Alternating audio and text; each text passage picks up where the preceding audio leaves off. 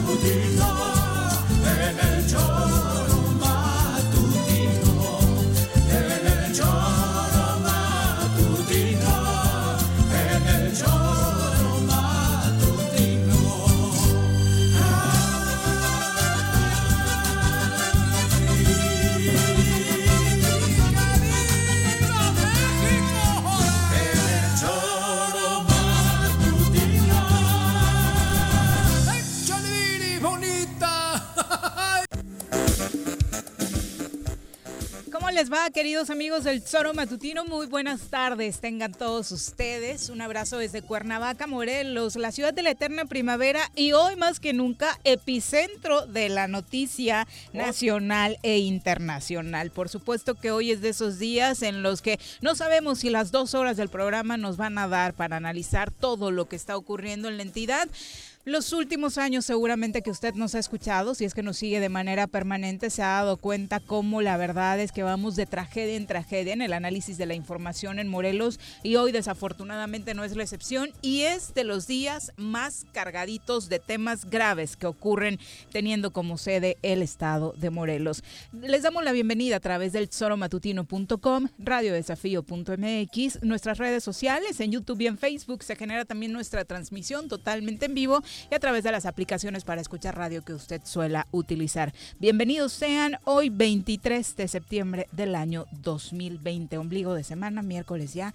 Vaya ombligo, señora Rece, buenas tardes. Sí, bueno, me- espera, me voy a quitar aquí el, Tu el- cubrebocas. el cubrebocas que estoy estrenando de los Muy ti- bien, Tigres de Autepec, Muy cabrón. deportivo. A huevo. ¿Qué te digo? Pues sí, pues da, la no- da las noticias. Yo, Vamos a saludar a quien nos acompaña en comentarios, no- a no ver si te concentras. No, estoy concentrado. Sí, ayer se nos- Una voz incómoda para muchos en el estado. Crítico en las redes y polémico en la cabina. Ya está con nosotros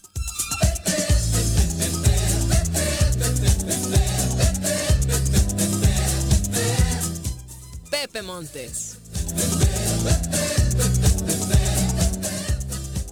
Querido Pepe, ¿cómo te va? Muy buenas tardes. Aparte, el punto G. ay, ay, Quería verlo. eso. Bien, gracias, gracias, gracias, Juanjo. Saludos a todo el mundo.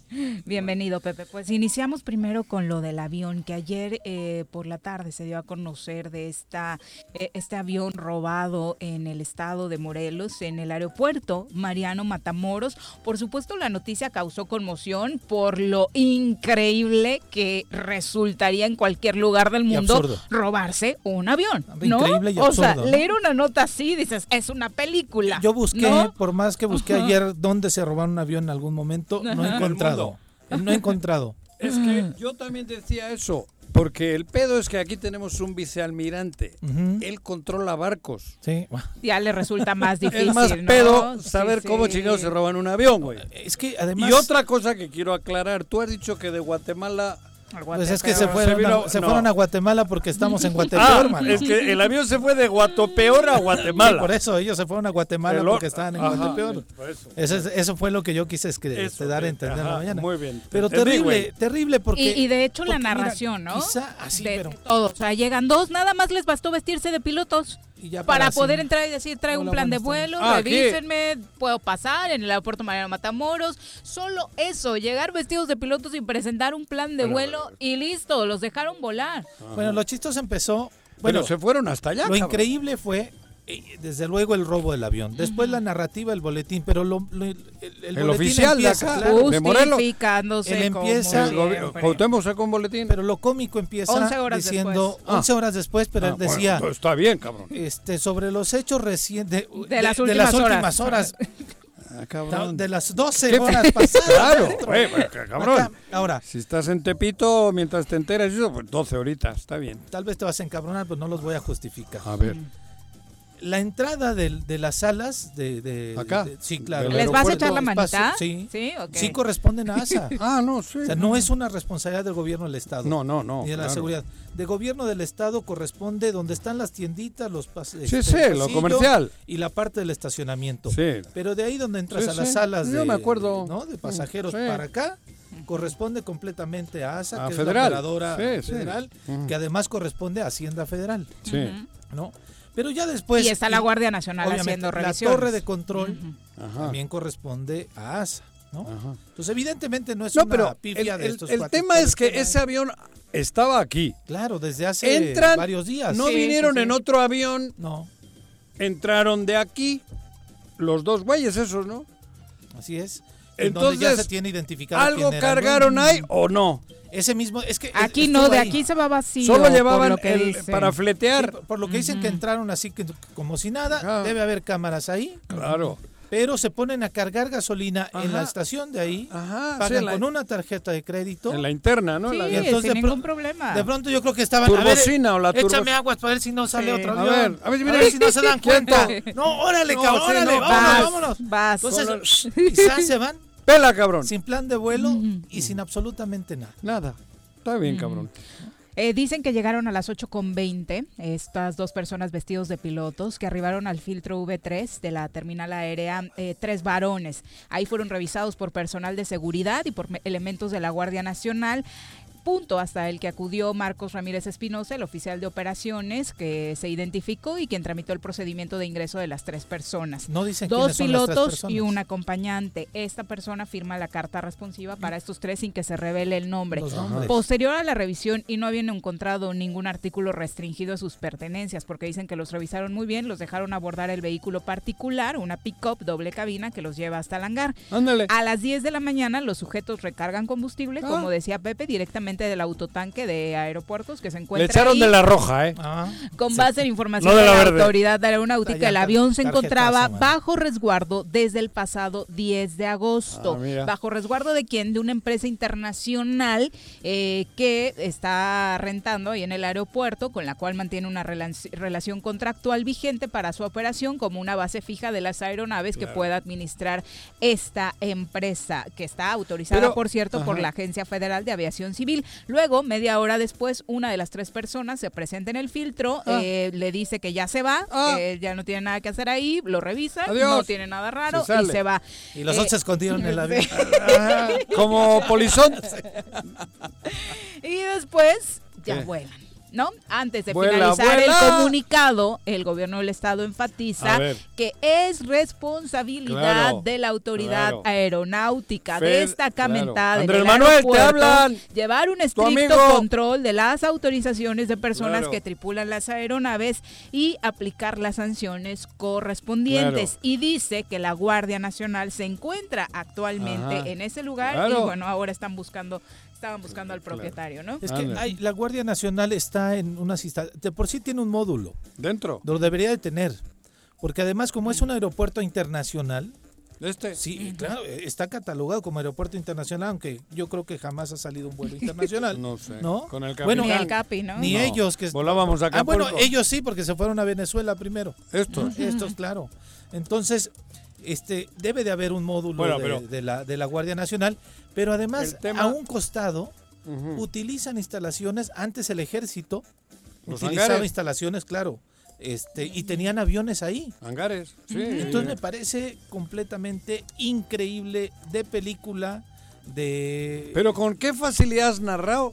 Bueno, es más fácil volar, robarte un avión que, Que un, un bo- auto. que un bochito. Ay, No. sí, que una bici. Bueno, el bochito te, Luego te ya sacan con una pistola y te el en la a la bici cabrón. ya está sí, más sí, ya está complicado, ¿no? Están robando con pistola. Luego, ¿cuál es el final de esta historia? Nos ver, enteramos después dale. a través de un parte militar del ejército de Guatemala Mira. que la aeronave que fue robada en el aeropuerto Mariano Le pusieron mala gasolina, creo, cabrón. Apareció. Se- de Guachicol. donde apareció tratando de aterrizar en una pista clandestina de Guatemala y desafortunadamente para las dos personas que viajaban en su interior tuvieron un accidente. Este accidente dejó como saldo que estas dos personas murieran, pero a la hora de revisar lo que quedó de este avión encontraron armas, encontraron celulares y encontraron drogas. ¿Qué pasó con este avión? De México se fue a Venezuela a las 11.50 el avión cruzó el espacio aéreo eh, con dirección a Venezuela, donde aterrizó a las 4 de la tarde en el estado de Zulia. Eh, la tarjeta oficial del ejército guatemalteco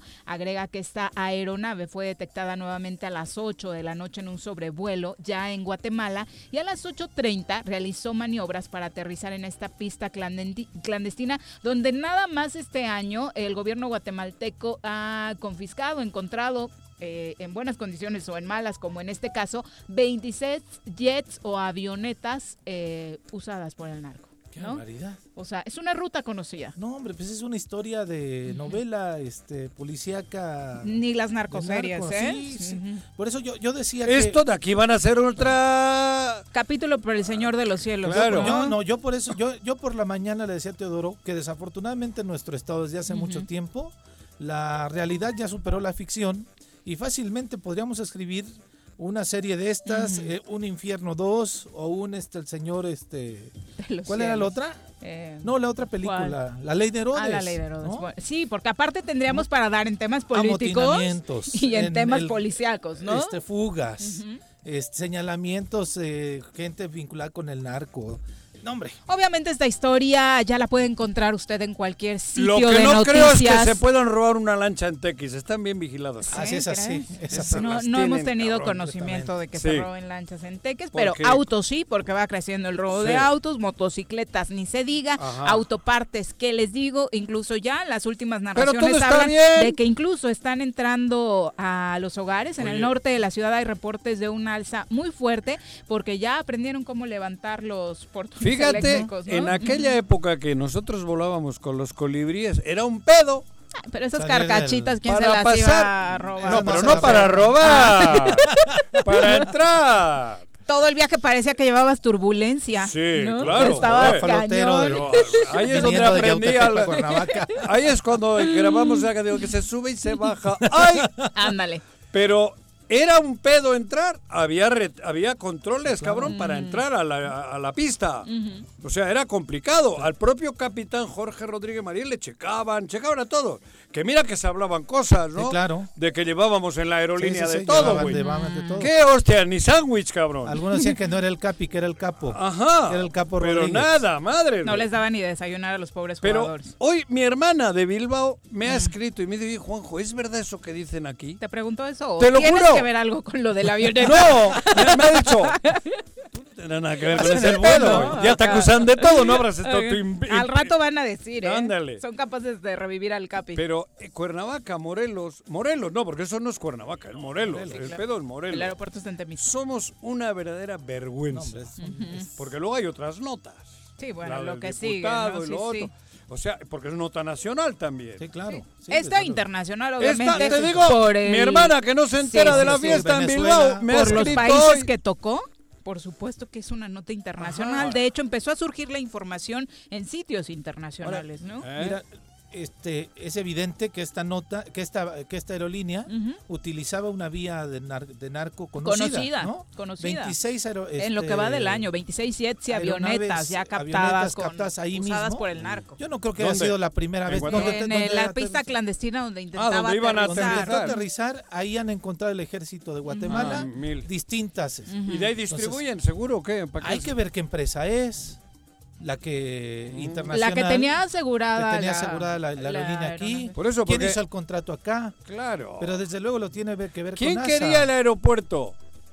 Sí, ¿Quién quería el control? ¿Quién? El control del aeropuerto, una cosa es que haya policías, pero el control del aeropuerto si mal no recuerdo, el amigo Sanz y Así compañía varias veces. querían el control del aeropuerto. Fueron varias veces. Él iba a poner a gente de su confianza que ya no sé en qué Que quedó. ¿Quién sabe? Tal vez hay, ¿eh? Administrativamente debería haber alguien, ¿no? Hay una junta, es con un comité, y el comité de la presidencia la tiene la, la secretaria de Economía. Ajá. Y todavía pueden nombrar un director del aeropuerto Claro. y pueden nombrar al jurídico del Sí, aeropuerto. eso te digo.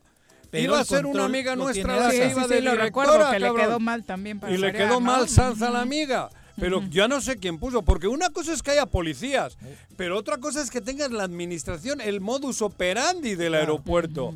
Los policías tienen unas normas y punto.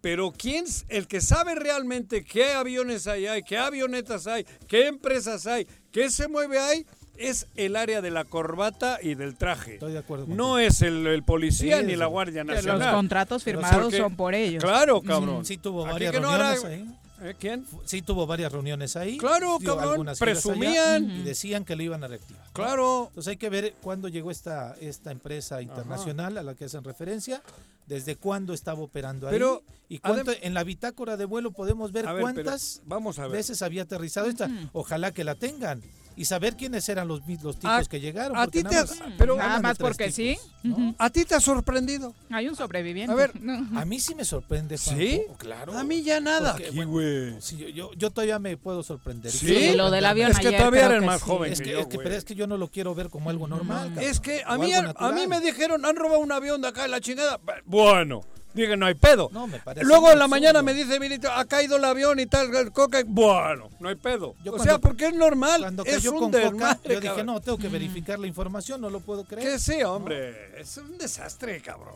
¿Para qué nos hacemos? Me parece increíble. No debería, pero, a mí también me sorprende. Es que- Ahora, Eh, ¿cuántas veces verdad. ha salido ese avión sin plan de ¿Cuántas vuelo? veces sucedió lo mismo? Igual Sí, y claro. no nos enteramos, ¿no? Bueno, con, eso- Sergio, con Sergio también se decían historias de que llegaban ahí aviones Fue el sexenio en el que más se habló claro, de pero- la operación donde llegaban aeropuerto, operaciones y ¿no? era con Sergio Estrada. Con ¿no? Jorge- Rodríguez María le culpaban. de- bueno, había leyendas.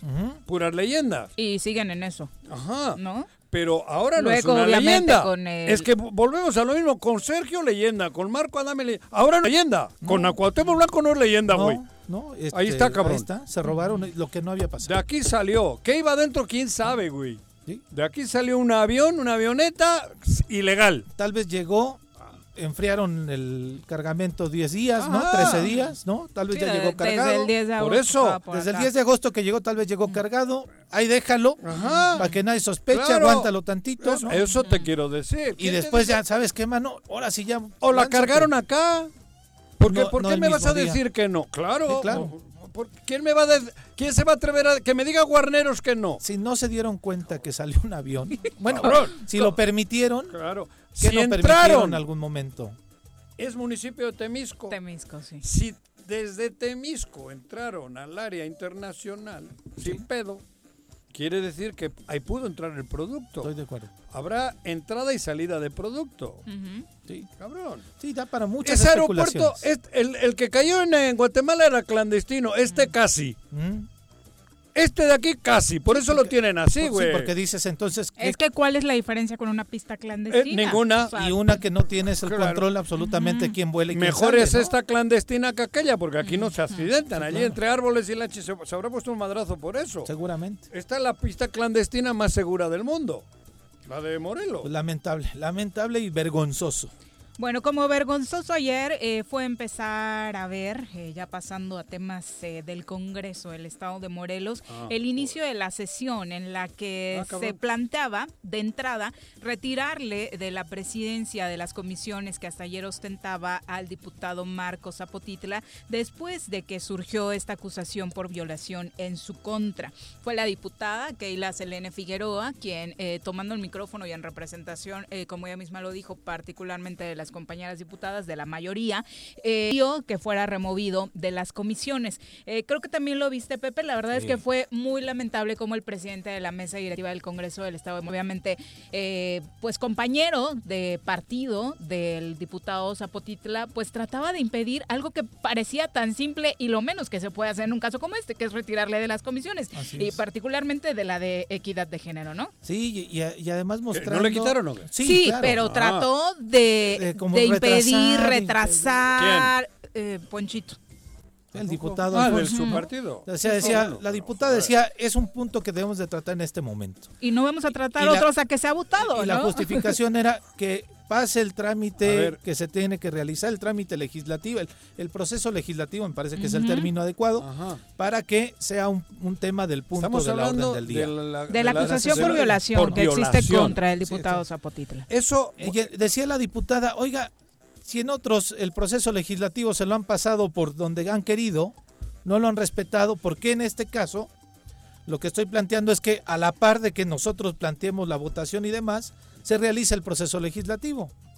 Y el diputado decía, no, tenemos que aguardar. Se va a bla, bla, bla, tardar va en la a tardar". Pero redacción. es que Me parece- De, de verdad es de vergüenza. O sea, parece. el solo retraso de una decisión tan simple como era quitarle Si las comisiones, porque no era quitarle el fuero, no era iniciar No, el no, juicio de no, procedencia. no quitarle, era, donde, ofe- donde ofende. Ahora, hoy, ofen- claro. hoy ofendería que siguiese al frente de esa. Ujú.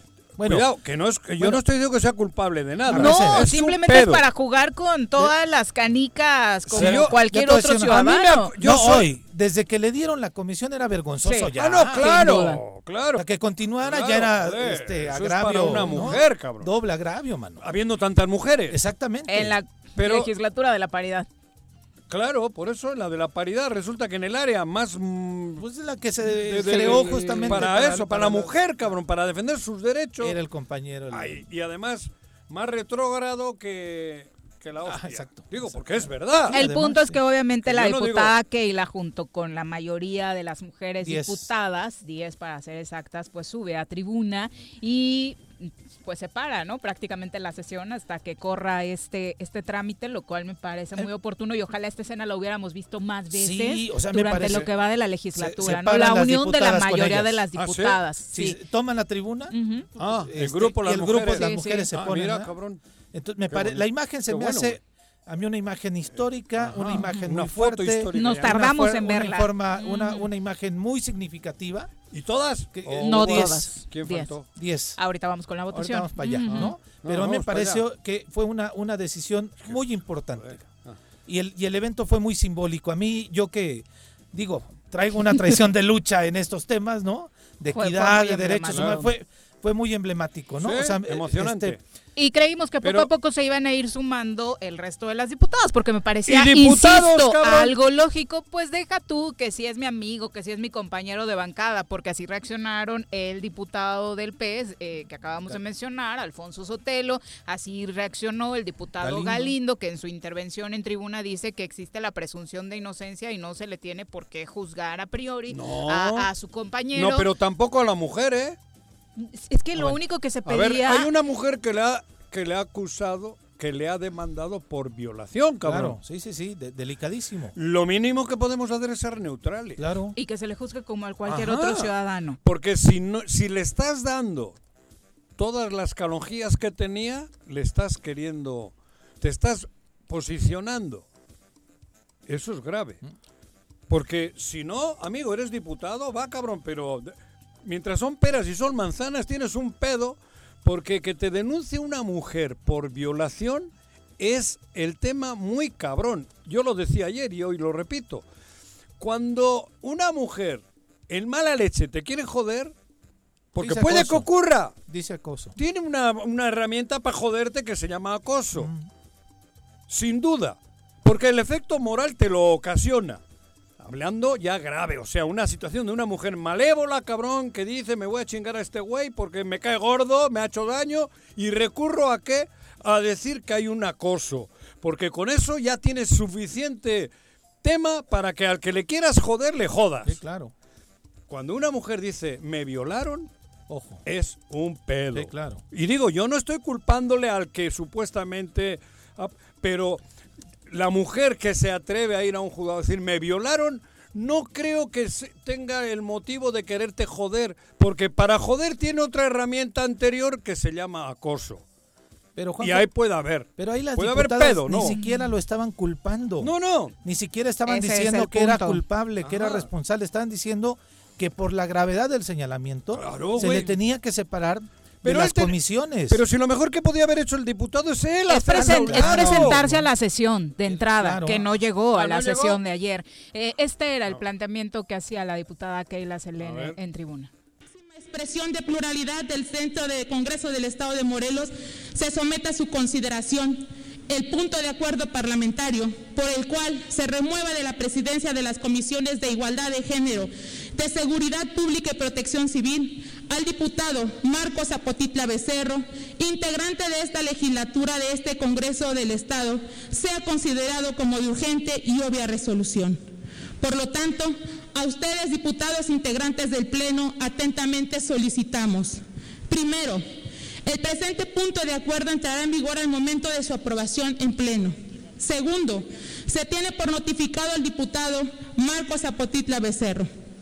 Tercero, se le concede a la Junta Política y de Gobierno un plazo de 30 días hábiles para presentar al Pleno la propuesta de la nueva integración de las comisiones en Y bueno, ¿cómo quedó tras esta propuesta de la diputada Keila Selene? La votación quedó finalmente ¿Cómo? 12 votos a favor, 0 votos en contra y 6 abstenciones. ¿Se sabe nombre? Sí, Sí. claro, fue público. Digo, no, no sé, la, la no- votación fue pública. En el tablero se ve. ¿o Eh, no hay tablero Aquí no hay aquí, es levantando la manita. Ah, Pero sí está la Y, imagen. y obviamente Ah, ¿sí? eh, quienes votan eh, con abstención eh, son los integrantes de la bancada del PES, eh, los, abstuvieron el pez. la representante del PAN y la representante del PRI. Amén. En el O sea, caso Dalila del PAN, Rosalina Mazari, Mazari del PRI y Erika García. García, del, del, Del de, PES. de esos del que PES. votaron. Votaron en abstención, no apoyaron a las mujeres. No le dieron el mínimo Joder. sentido de solidaridad a la chica Yo que a veces a esta violación. chica del PRI no la entiendo. Ver, te Con voy a decir tanta- no, te voy a decir la del Digo P- la verdad. ah, Bueno, la del PAN, pues. Bueno, para no. empezar, la característica que veo en común es que todos son pro vida y se la pasan insistiendo en que el mayor derecho en este Ajá. mundo es la vida de un embrión. Claro. Y hoy que una mujer está acusando por violación a alguien sin juzgar a nadie, el solo hecho de que existe una denuncia, Cabrón. pues me parece que en esa defensa de los derechos ver, de la vida, pues deberían ma- ser congruentes. el ¿no? mayor cinismo de la doble moral es de la diputada del PAN. Minutos antes se había subido. ¿La del PAN? Claro. ¿Quién es? ¿Cómo se llama? Dalila, Dalila. Morales. Dalila. Minutos antes se había subido a presentar una iniciativa para de la ley de acceso de las mujeres a una vida libre, Libre de, de violencia para el estado de Morelos. No me se la ha pasado hablando de ese tema en todas sus redes sociales. en minutos antes Ella. Sí. se subió para pedir un Mira. decreto por el que se reforme el artículo 19 bis de la ley de acceso de las mujeres a una vida libre. Y hay una mujer. Y hay una mujer que denuncia que- una violación. Violace. Es que hay que matizar bien. pero esto, además, violación, pero además ahí no se estaba juzgando el hecho del No, diputado. claro. Es como si Ahí el árbitro. Solo le iban a quitar la presidencia de las comisiones. acuerdo. por El favor. árbitro te ha sacado tarjeta roja y la comisión disciplinaria te dice tres partidos no juegas, cabrón. Es algo así. ¿Así? Este cabrón, digo, perdón, este diputado tenía que hacerse a un ladito. Mientras que, mientras la comisión disciplinaria investiga, güey. Y luego, pues que tiene buen abogado, ¿no? La- Cipriano Sotelo, su Sí, sí, abogado. La otra diputada no llegó, ¿Quién Tania? Valentina. Ujú. No estuvo, no en estuvo la sesión. presente en la sesión. No me joda. No estuvo en toda la sesión. Digo, también hay que decirlo. Su Tania no agenda, lo que Sí, sea. de los dos votos que faltan, porque acá nos dan 18, son el del diputado Zapotitla que no llega y, Y la Tania no diputada estuvo. Ana Valentina que no llega a Mm, la Tania. sesión. ¿no? Así fue la sesión. Compañera, camarada, dejo todo con una cosa tan, tan, Pero tan, creo que cabrón. tampoco emitió un comunicado, entonces eso sí me extraña mucho. Tania, ¿no? Mira. Entonces, son comportamientos que tienen que registrar. Madre mía. Y ahora mira, la otra. ¿La otra cuál es? Tampoco es para aplaudirles a las diputadas que le quitaron la comisión hoy. ¿eh? No, porque se la habían dado, Tuvo ¿no? que- pero tuvo que pasar algo tan Por grave eso.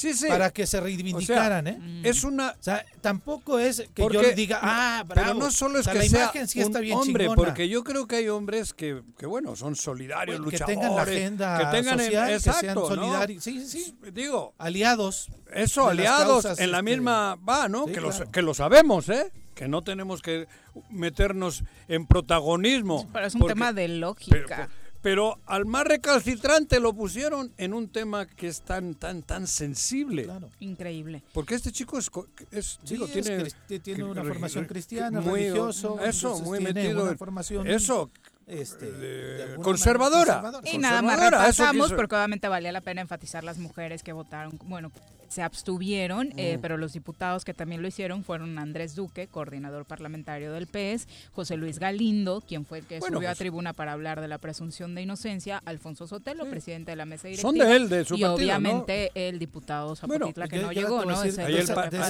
Pues el partido no sale bien parado, creo. claro, ¿eh? no, Ahí el PES no esto- sale muy bien parado. Bueno, vamos a saludar ahora ¿A con quién? muchísimo gusto a la diputada Keila Selene Figueroa, a quien Keila. saludamos con muchísimo gusto en este espacio. Muy buenas tardes, diputada. Hola, hola, ¿cómo están? Buenas tardes, mi querido y consentido Juanjo. Hola, querida Keila. saludarte. Ajá. Miri, también igual un, Un beso abrazo. y sé que también está por ahí mi, Oye, mi vecino Anda, casi, anda. porque Sí. ya lo andábamos adoptando en Zacatepec. No, Pepe. ya lo abrazo. corrieron. ya lo del corrieron coruco. del coruco. No, no, no, Puta. no, ya era inventario de No. Me quería quedar abajo de la tribuna con otros que sacamos. Ándale, cabrón. un abrazo, amigo. Abrazo. Este, Diputada, que- estábamos hablando y me gustaría empezar por este punto de lo emocionados que nos dejó a muchos esta eh, y a muchas esta escena en la que encabezadas por ti prácticamente la mayoría de las diputadas ayer tomaron tribuna para eh, buscar que se priorizaran los derechos de una mujer, que en este caso que involucra a uno de tus compañeros diputados. Sí, Viri, explicarle a la ciudadanía y gracias por la oportunidad que se dieron sucesos muy lamentables en donde hay una acusación ya formal ante el- la instancia competente que es en la Fiscalía del Estado. Y bueno, eh, no necesitaba más pruebas que hacer lo que hicimos. Tenemos un poquito de problemas con la señal, diputada, no sé si va a ¿Sí me ser... Ahí mejor, ahí Ah, mejor. aquí, ok. Y sí, tuvimos que tomar estas decisiones importantes eh, para salvaguardar eh, no nada más a, a esta mujer que en este caso hoy es la víctima, sino todas las mujeres. El mensaje sea es, el Congreso del Estado está atendiendo, está escuchando, somos un Congreso. A ver, vamos a, a tratar de retomar la, la comunicación con la diputada porque por la en la zona sur tienen Debe estos en, problemitas. debe de andar en ¿no? Tetelpa. En Tetelpa sí, ¿Sí? te hace bronquita.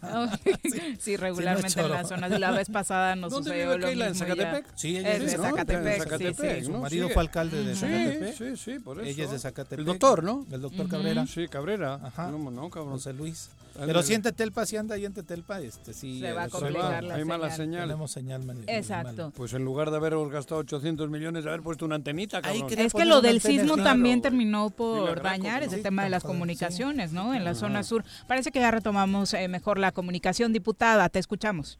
Sí, sí, gracias. Les decía que por ser un tema tan delicado, de urgente y obvia resolución, 12 compañeros diputados, no fueron 11, fueron 12, se equivocaron en el conteo. eh, En el primer conteo. El primer conteo, este, eh, eh, promover... este ¿Quién contó el gobernador? acuerdo. Ay, quién sabe. Hay servicios legislativos. Cabrón. No, pero bueno, la, la- Perdón. la- la idea es no lastimar a ningún diputado porque tampoco se trata de una cacería de brujas. No. No, somos tribunal, eso queda muy claro. Ah, claro. Pero sí, eh, en congruencia, decirle a, a las mujeres del Estado, a las familias que en algún momento están siendo vulneradas, eh, que el Congreso del Estado, al ser mayoría mujeres, y tuvimos el acompañamiento de dos de nuestros compañeros a quien quiero reconocer su valentía y su decisión, pues a- a- acompañamos este punto de acuerdo y pues removimos al diputado en cuestión de sus comisiones, puesto que tiene eh, y, la, la comisión de igualdad de género Claro. incongruentemente y también es presidente de la comisión de seguridad. En ese tenor, pues nos vimos en la, en la necesidad de separarlo y exigirle en algún momento, o exhortarle para el que él pueda solicitar licencia al cargo y pueda atender la investigación en su contra o las investigaciones en su contra. El diputado no se presentó, hoy ya eh, dio una rueda de prensa en la que no está muy convencido de quererse retirar eh, del cargo. Si él no lo decide, obviamente esto no va a suceder, diputada.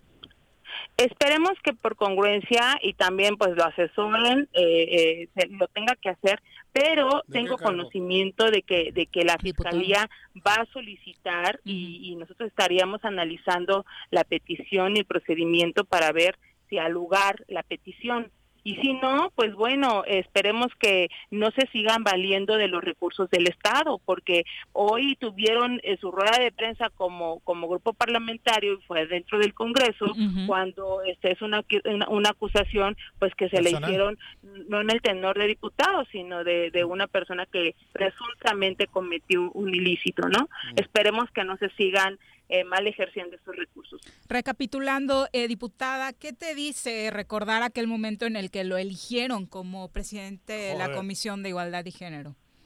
Bueno, a veces hay incongruencias porque estuvo acompañado eh, con el voto de 13 compañeros, incluso compañeros que votaron esta ocasión su destitución fueron los que de alguna manera lo nombraron presidente de la comisión. Y bueno, eh, es importante eh, recular también, eh, saber que en su momento pues no tomaron la decisión correcta, puesto que desafortunadamente mi compañero diputado ha tenido eh, como Oh. que esos señalamientos, ¿no? No es la primera vez. Encima. Oye, sí, pero- en, una, en, una, en una comisión tan importante como es la de igualdad de género, Pero que yo- ha costado muchos años de esfuerzo. más de- Keila, pero yo no entiendo. Yo a mí si me dicen que van a nombrar un comisión alguien para la comisión de árbitros, yo no voy, cabrón, porque no tengo ni idea, no soy árbitro.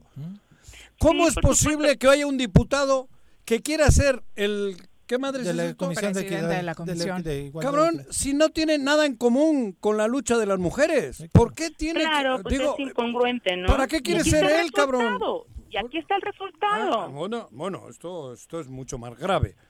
Sí, por supuesto. Ajá. Por supuesto, no siguen la lucha, no tienen identidad con los temas, eh, no están acostumbrados incluso también. Y pues bueno, desafortunadamente quien debe de hacerle fuerte es la Secretaría Técnica de esa comisión. Y mira, también salió ahí alguna situación penosa con la ex Secretaría Técnica de esa comisión. Y Ah, ahí hubo que acoso, también ¿no? presentó las denuncias correspondientes. Entonces hay varios acoso. temas que se Sí, tienen sí, que laboral. atender y obviamente la figura del diputado debe ser una figura honorable, respetable, pues para eso nos eligieron los morelenses, para darle ejemplo y bueno, esperemos que por congruencia tenga que hacer ah, la separación del cargo. Pero la separación del cargo es dejar De el Congreso. diputado. Ah, de Sí, sí. diputado. Sí, eso. por lo menos lo que no es. Mientras dura el proceso. Claro, es, Así es lo mismo que así decía es. de cuando te sacan tarjeta roja no juegas. claro, tienes que salir. Esto, Claro. es, esto le han sacado una tarjeta ¿eh? No lo roja. estamos sacrificando, Luego ya veremos. no lo estamos juzgando, Claro. dejamos a salvo sus derechos, no somos tribunal, no somos fiscalía, no somos eh, eh, investigador ni nada, pero sí por congruencia y por tranquilidad de las supuestas víctimas debe de hacerlo, debe de hacerlo. Pues yo solamente este, felicitarlas porque además ve- veíamos de, de pronto eh, ¿A uno ti te este, emocionó la no, foto, A mí me emocionó la foto, pero me, me angustió mucho no ver muchas diputadas de pronto en el pleno. No a todas. Me angustió Ujú. mucho no eh, que había un silencio, al menos en redes sociales, de muchas diputadas o de la mayoría de las diputadas después de la denuncia. Y ya cuando de pronto anuncian que va llegando Kaylee, va llegando con su banda, y va llegando Rosalina, y va llegando no sé quién, dije, ah, vaya, ¿no? Ajá. Creo que estaban este, Oye, ¿y por qué no terminando de afinar el, el tema Me, y me demás. extraña de la compañera camarada Tania.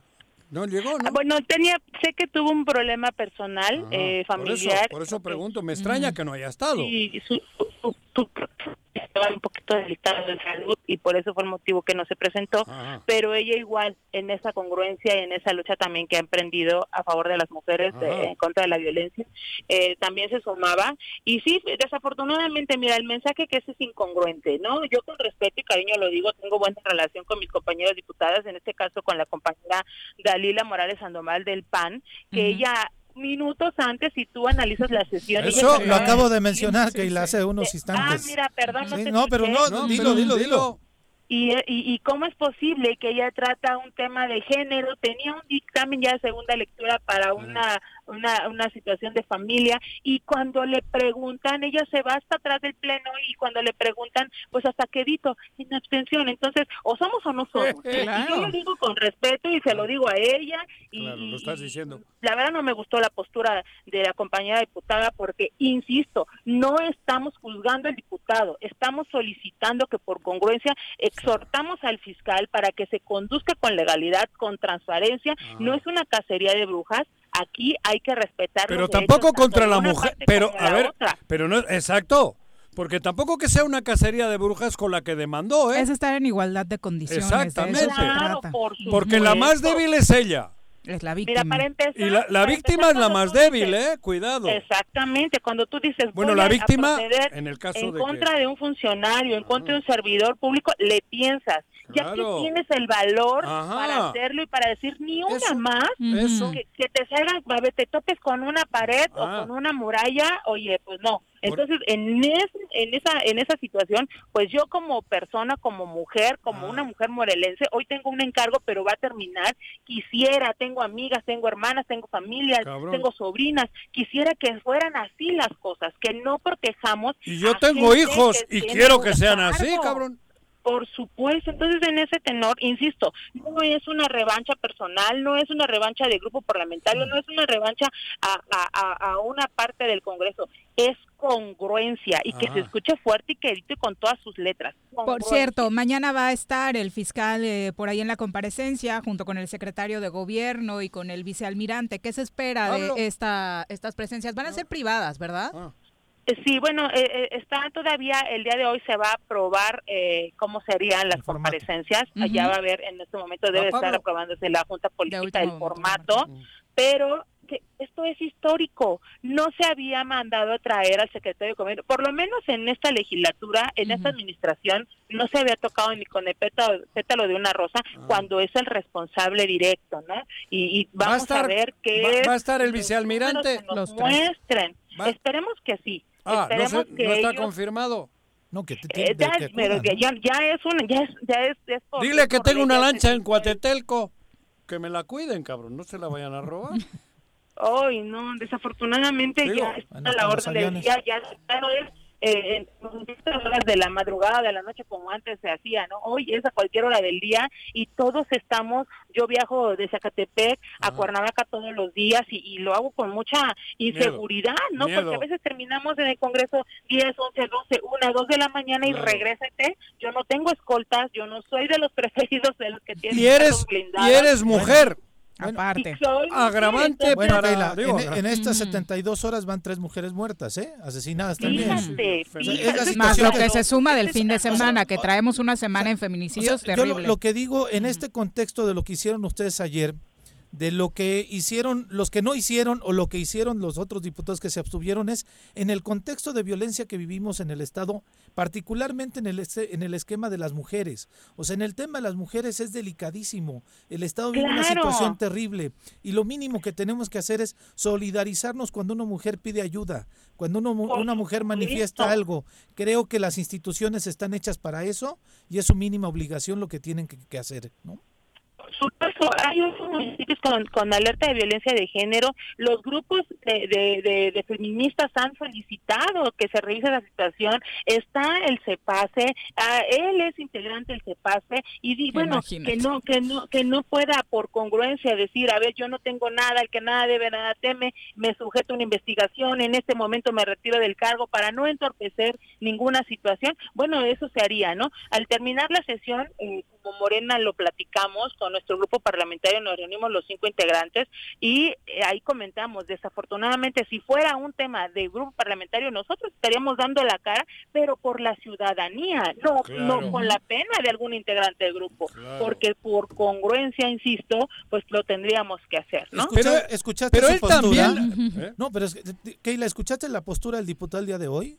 Que es un tema Sí. político, que Que ha tocado grandes intereses, que no sé qué. Joder, o sea, cabrón. la víctima ya es él. Pero como además si No, fuese alguien que importante, lo cabrón. demuestre, que lo demuestre, el que nada debe, nada teme, A así ver, de fácil, que lo demuestre, que salga y mande. Yo acabo de decirlo al inicio y ayer. Cuando alguien, un ser humano, le quiere hacer daño al otro, lo puede hacer. Puedes, de- pero tienes formas, insisto, cuando una mujer, por mala leche, quiere joder a alguien que puede ocurrir, ¿Eh? tiene la herramienta de decir me estuvo acosando. Y ahí queda ya el pedo, ¿no? Ya le pegas un madrazo al que le quieras joder. Así es. Pero cuando una mujer dice que me han violado, eso es para tenerlo en cuenta, porque la mujer esa tenía otras Las posibilidades. dos cosas son para tenerlas en cuenta. No, sí, claro, por eso insisto en que, bueno, puede darse el caso. Sí, puede supuesto, darse, ¿no? Digo, cabrón, que sí. haya una- un chantaje, una es mala... un tema de dolo, No mala fe. pero eh, cuando una mujer ha denunciado violación, creo que es muy grave porque tiene otras cosas y si fuese como dice él, para joderte políticamente o para que para hacerte daño, para tienes otras herramientas, no necesitaba la mujer decir me han violado.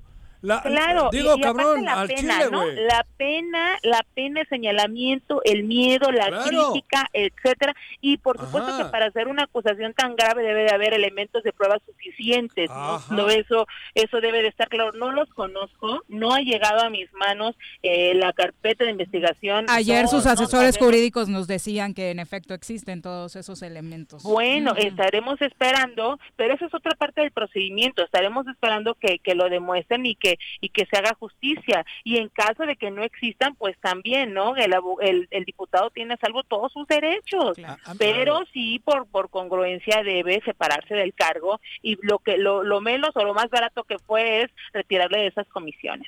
Muchos Pues de nosotros no tenemos comisiones. ¿En no cuánto tiempo se definirá comisión. quiénes son los nuevos titulares, particularmente de esta de Pues que sea una mujer, de género? Y si ahora quedará claro que va a ser una Y mujer. que no sea la del pan. Digo, se- prefiero Zapotitla, de 30 cabrón. días a la Junta Política. La Junta Ah. Política debe retomar el tema en un término de 30 días para que se pueda definir la nueva conformación de la comisión. O sea, no se le está haciendo nada grave. Nosotras Exacto. siete diputadas no tenemos comisión. Yo no, yo no soy titular de ninguna comisión y eso no significa que soy va- valgo más o menos como diputada, ¿eh? diputada. Ustedes saben que nos pasaron la planadora Ajá. y bueno, yo em, eh, eh, eh, hago lo que me toca sin, sin presidir ninguna comisión. Para eso, Aquí para eso, estamos- para eso te eligió el pueblo, Claro. ¿eh? Diputada, Claro, muchas gracias por la No, comunicación. Gracias a ustedes. Siempre es un gusto saludarles, Pepito. Gracias, amigo un abrazo. Besitos. Suerte. Gracias. Un abrazo, diputada, Hasta igualmente. luego, gracias. Adiós. Bueno, es la una con 48 de la tarde. Vamos a escuchar parte de lo que decía el diputado Zapotitla el día de hoy en su rueda de prensa. Ustedes saben que el 7 de septiembre inició el proceso electoral y como desde el día de ayer lo dije, los demonios se soltaron. Sobre todo porque casualmente se sueltan, porque en política no hay casualidades, o cuando su servidor está generando operación política respecto del tema del Poder Judicial y respecto del tema de la Fiscalía del Estado y de algunas otras investigaciones también que tendrían repercusiones políticas en comunidad ciudadana. Obviamente esto tiene por intención detener esa situación y afectar desde luego mi imagen. He tocado intereses muy fuertes y en estos más de dos años a ustedes les consta mi posición que he tenido como legislador y mi convicción también respecto a temas e intereses que he tocado muy fuertes. Por ello hay que ser muy claros. La estrategia es que demeritar mi imagen pública, ponerla en entredicho, porque hay una mente perversa, hoy diría que varias, que se han concatenado para desestabilizar a este grupo parlamentario, pero sobre todo también para afectarme y que yo no pueda seguir impulsando estas reformas en el Poder Judicial. Ustedes Está la postura ¿Qué- del qué- diputado no, pero ¿quién era? ¿Ernesto Che Guevara? Era el diputado ¿Cuál- Marcos ¿Cuáles son las. No reformas joda. en el Poder Judicial que Vamos a saludar No, pero- ahora a través de la línea telefónica. No, pero es que es, es importante comentar. A mí me parece ¿Qué que callos ha pisado este ca- ¿Qué ha- No, qué- qué- pero qué- su qué? discurso es Bueno, desde el poder. claro. En, en el legislativo, en la sede. ¿Por qué no se fue a un restaurante Que a dar la es muy prensa? O- o importante la la- banqueta. Dos, Puntualización que hacía Keila, ¿no? que diga perfectamente quién es la mente que está detrás de esta acusación. De esta chava, de ¿No? esta mujer. que Tenemos en la línea Bueno, telefónica al abogado Cipriano Sotelo, Ah, cabrón. quien eh, hoy fue presentado precisamente como el diputado Marcos Zapotitla, como su abogado defensor. Doctor, ¿cómo le va? Muy buenas tardes. Hola, mi querida Viri, qué gusto saludarte. Juanito, mi querido Pepe, qué gusto poder platicar con ustedes. Igualmente, Doctor. Bueno, ya la segunda vez por semana que nos toca saludarnos y lamentablemente por estos eh, motivos, doctor, primero cuéntenos como abogado eh, defensor del diputado Zapotitla, ¿cuál es la postura de su defendido? Viri, pues el día de hoy eh, la idea era... Eres el abogado de él, primero. Eh, Digo, no, no, to- no todavía, no Ajá, todavía, ah, por eso, por eso. porque no no hay nada muy claro. Me Ah. pidió que lo acompañara el Ah, día de hoy ah, ah. Mm. para, para poder aclarar. desde el punto de vista jurídico algunas dudas que tuvieran los medios de comunicación. Eso. Eh, Pero entonces todavía no es seguro que lo va a defender. eh, todavía no es seguro, es, es cuestión que nos arreglemos. Oye, oye, pero mira, a ver, está interesante el tema porque lo único que sabe el diputado es lo que se dijo ayer en una rueda de prensa. Ah. Pero es interesante lo que dice el abogado Gibran Jaro, que es amigo mío, Ah. porque porque él dice, hay una denuncia en contra del diputado Marcos N, protegiendo su presunción de inocencia. Lo acusa una víctima que me reservo sus nombres para no revictimizarla. Entonces, francamente, no dice nada, no dice mucho. Cuando hoy comparece el diputado ante los medios, le dice, pues es que yo no sé quién me denuncia, no tengo conocimiento, me imagino que ese Marcos al que se refieren soy yo, porque no hay otro Marcos.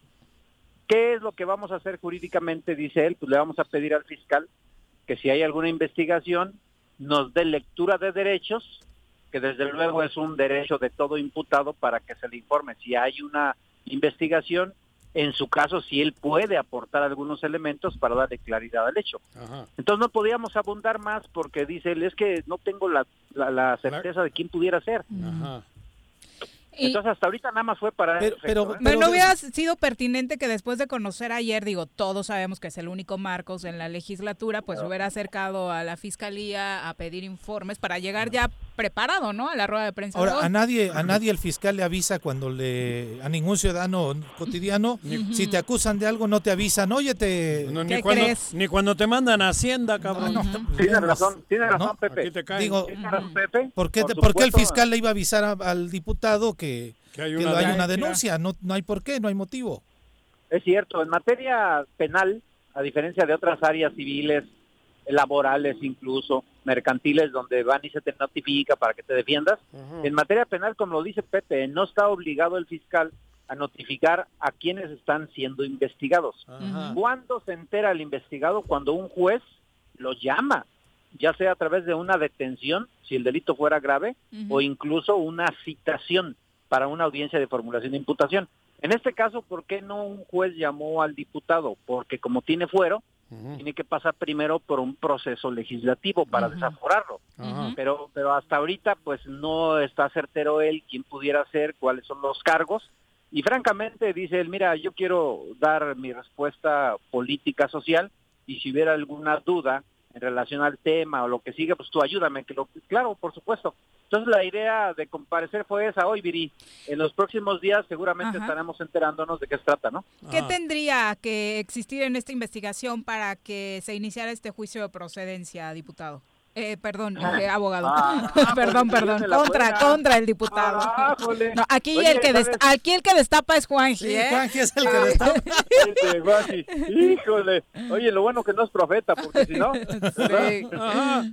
Oye, este, a ver, lo que procede legalmente, lo que dice la ley estatal de responsabilidades de los servidores públicos, es que cuando se presenta una denuncia en contra de una persona que tiene fuero, como en este caso el diputado, se hace una solicitud al Congreso del Estado para que pueda iniciar un juicio de procedencia. ¿Cuál es ese trámite?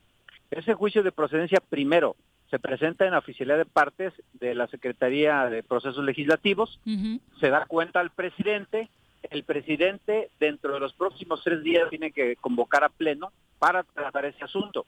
Y ahí, en primera instancia, por mayoría de todos los diputados, se tiene que determinar si continúa la siguiente etapa o no. ¿Con mayoría de ¿Por los presentes o mayoría calificada?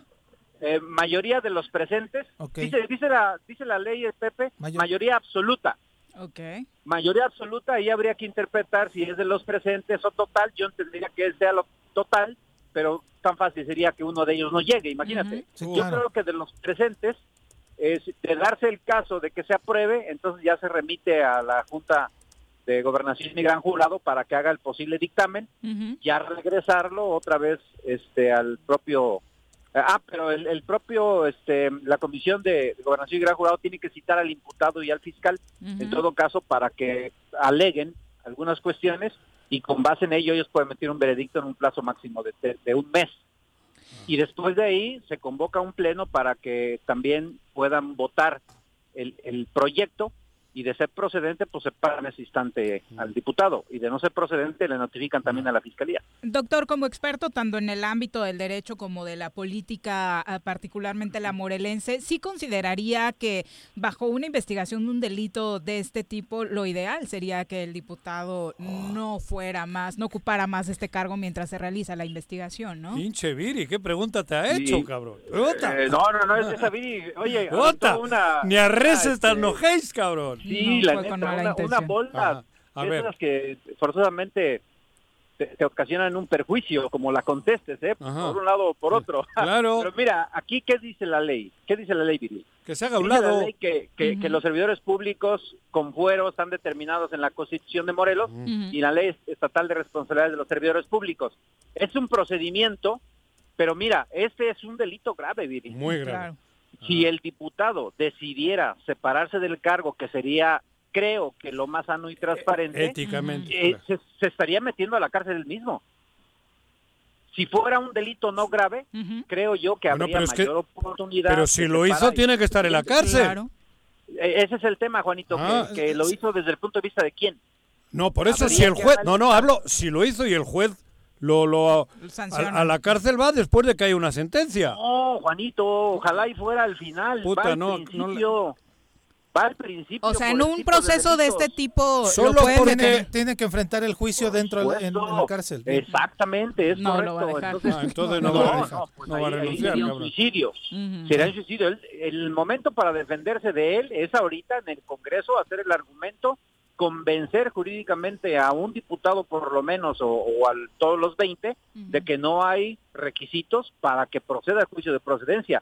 Si él decide enfrentar la justicia y decir yo me hago a un lado, voy a hacerle frente a, a este proceso en todo caso, se estaría necesariamente presentando al interior del penal nacional. Y aquí no hay otra opción.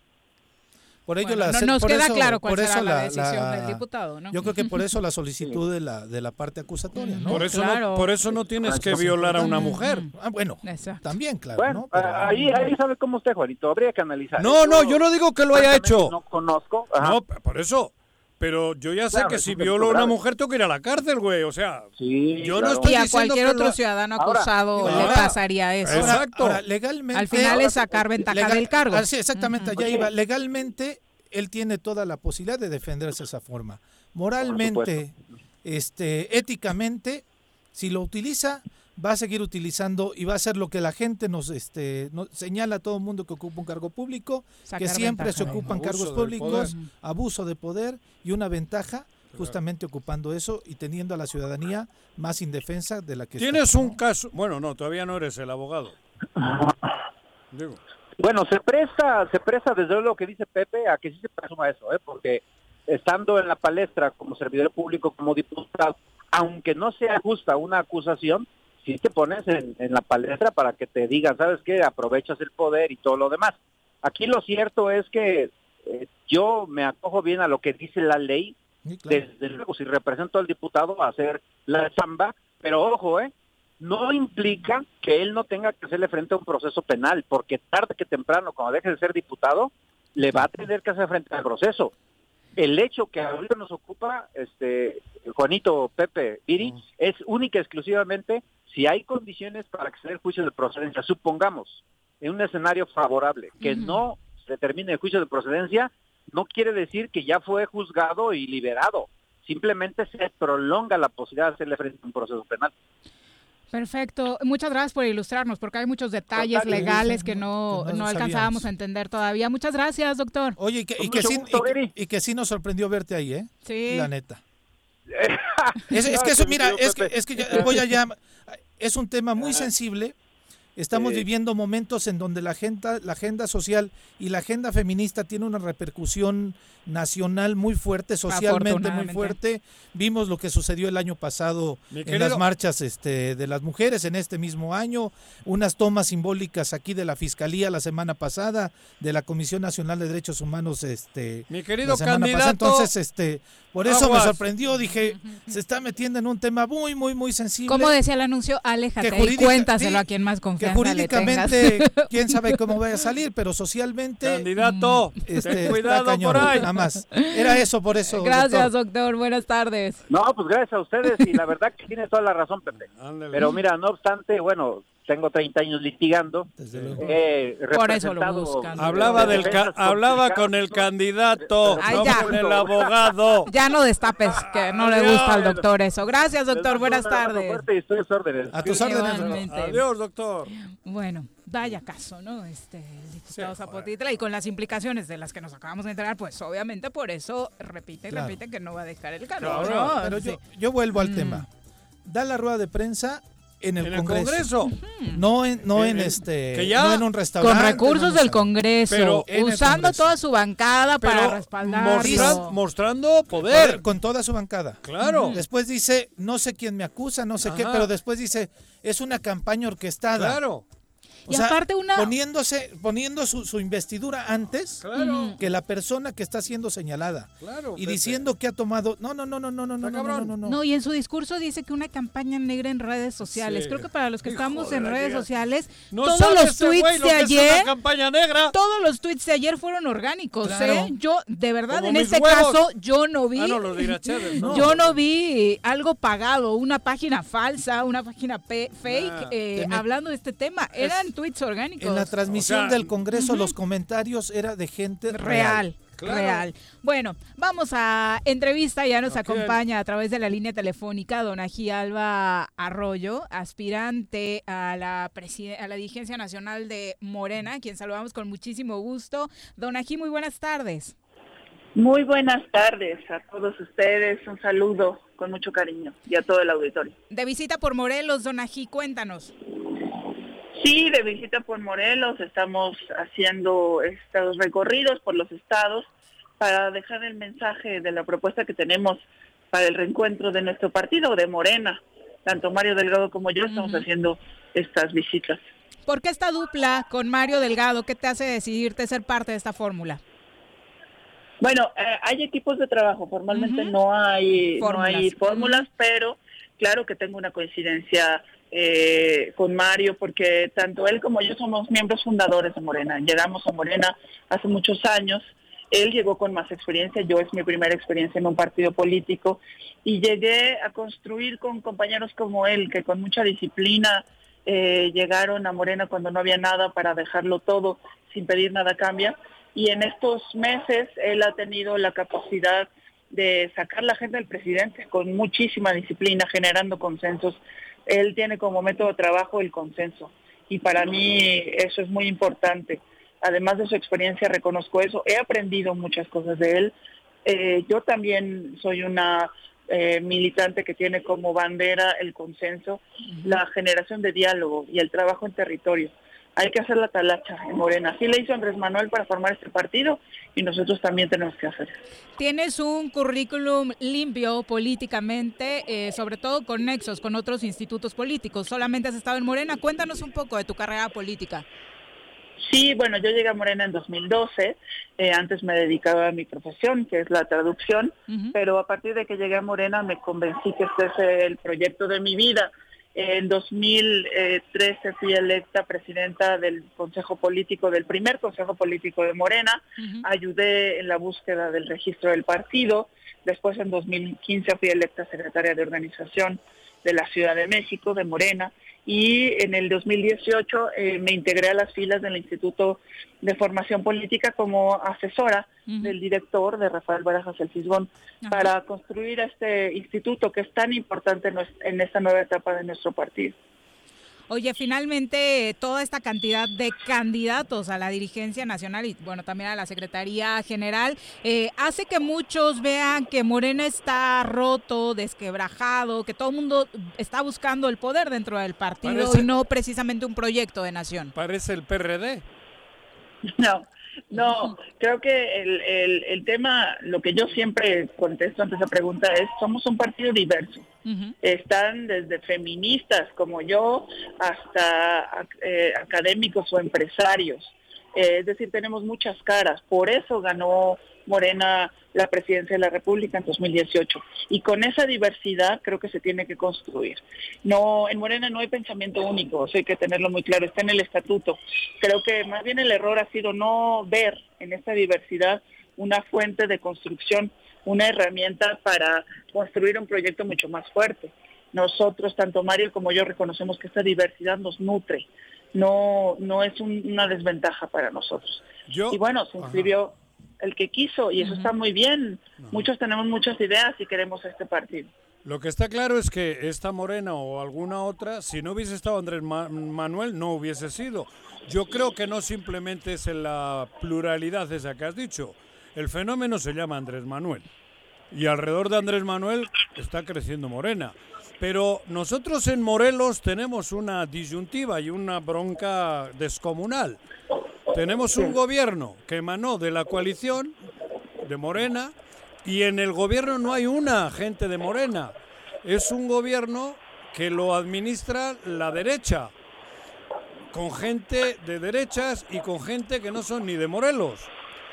¿Qué van a hacer ustedes aquí en Morelos? Digo, ustedes, la, la- la nueva opción. ¿Qué, qué gente les apoya aquí? ¿Con quién están Bueno. ustedes? Digo, perdón, así. Nosotros trabajamos con todos eh, y con todos quiero decir con los López Obradoristas. Los militantes, por supuesto que tenemos un lugar especial en el partido, nos costó, recorrimos sin un peso todo el país y, y construimos algo que se volvió el partido más importante de América. Sin embargo, pues hay que trabajar con todos.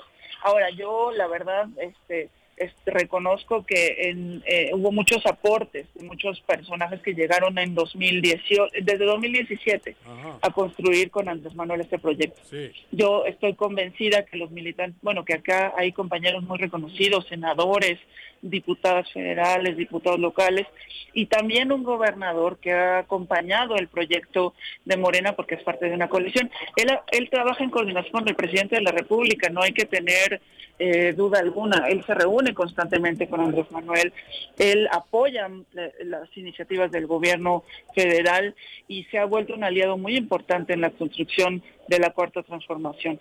Entonces, ¿Quién? yo creo que cada- ¿De quién hablas, perdón? De Cuauhtémoc. del gobernador de Cuauhtémoc Blanco. Ah, cabrón. Ahora sí me has dejado eh, anonadado. Sí.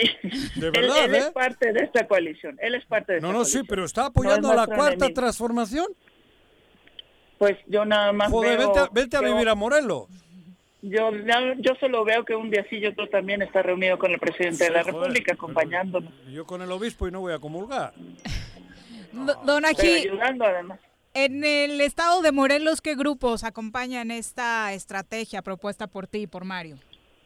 Pues mira, yo te puedo decir que somos los aspirantes de consenso porque nosotros llegamos a conferencias de prensa, porque además la situación sanitaria no permite reuniones eh, con, con los militantes en este momento. No se puede. Somos un partido de masas, pero ahorita no podemos tener reuniones masivas. Entonces llegamos a conferencias de prensa y naturalmente te puedo decir que a todos los lugares donde vamos nos buscan para tener reuniones en cortito, nos dividimos en mil, tanto Mario como yo, para poder hablar con los compañeros que nos busquen y nos gustan todas las expresiones, porque saben que de este lado hay diálogo y hay construcción de un proyecto en común. Entonces no venimos con alguien en específico, venimos con los compañeros que nos quieran, que quieran dialogar con nosotros eh, y estamos abiertos a, a ese diálogo. Eh, temprano te acompañaba, sí, en, en Morelos la senadora Lucía Mesa. senadora Lucía Mesa y la diputada federal Brenda Espinosa.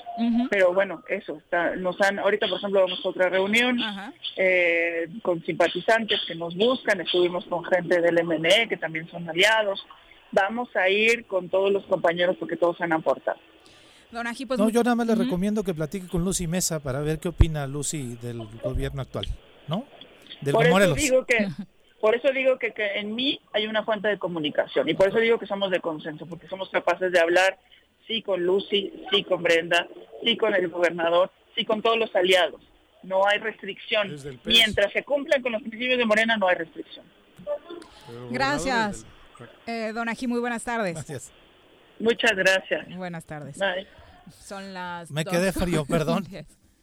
Perdón, me quedé frío. ¿no? Bueno, tal vez hay quien no tiene el contexto general. Hemos platicado con otros dirigentes que sí traen Sí, el sí, sí, traen el calor, pulso, ¿no? De lo que sucede realmente. Sí, yo creo que Morelos. debería de saber qué es lo que. Bueno, que debería saber que se robaron un avión ayer. De los estados que vas a Sí, visitar, claro, ¿no? ¿no? Pero en- en. Dos con once. ¿No tiene Bueno. uno de Morena en el gobierno, cabrón? No, la única Ya se no. fue ya. Ayer.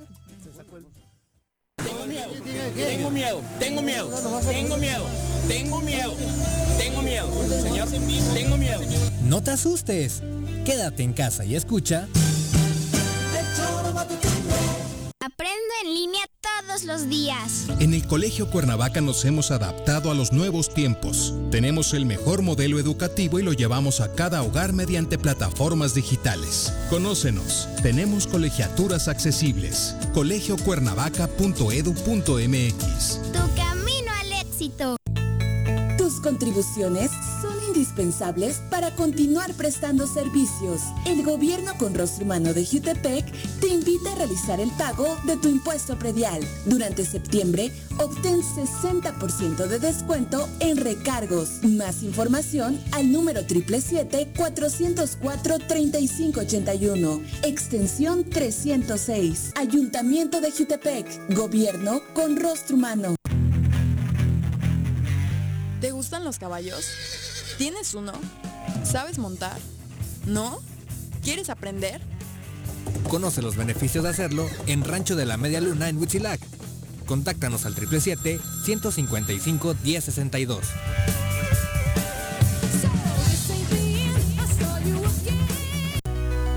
En Morelos las y los diputados trabajan por leyes con justicia social y de beneficio para todos. A partir de este año, las actas de nacimiento no pierden vigencia, así que ya no tendrás que gastar más para realizar tus trámites. Con acciones como esta, Morelos avanza. 54 legislatura. Congreso del Estado de Morelos. Si quieres consentir a tu mascota, el mejor lugar para hacerlo es Clínica Veterinaria Mundo Mascota. Contamos con consultas, medicamentos, accesorios, alimento y servicio de pensión. Además, tenemos servicio a domicilio. Ubícanos en Avenida 10 de Abril, número 1210, Colonia Granjas, o llámanos al teléfono 169-2128. Clínica Veterinaria Mundo Mascota. El Ayuntamiento de Cuernavaca te invita para que además de nuestra campaña de pago anticipado 2021, aproveches los estímulos fiscales y te pongas al corriente en el pago del impuesto predial y servicios públicos municipales de años anteriores, otorgándote un 100% de descuento en multas y recargos, pagando del 20 al 30 de septiembre de este año. Cuernavaca lo vale. ¿Quieres interactuar con nosotros? Búscanos en nuestras redes sociales como El Choro Matutino. Agréganos en WhatsApp al 777-443-4208. ¿Y por qué no? Sintonízanos desde la página web www.elchoromatutino.com. También puedes llamarnos a cabina al 311-6050. De lunes a viernes, de 1 a 3 de la tarde por Radio Desafío. Somos la mejor revista informativa del país. Somos... Quédate en tu puta casa. Casa. Quédate. Y escucha... Un día como hoy. 23 de septiembre de 1866. El general Porfirio Díaz derrota a las fuerzas invasoras francesas en Nochtitlán, Oaxaca.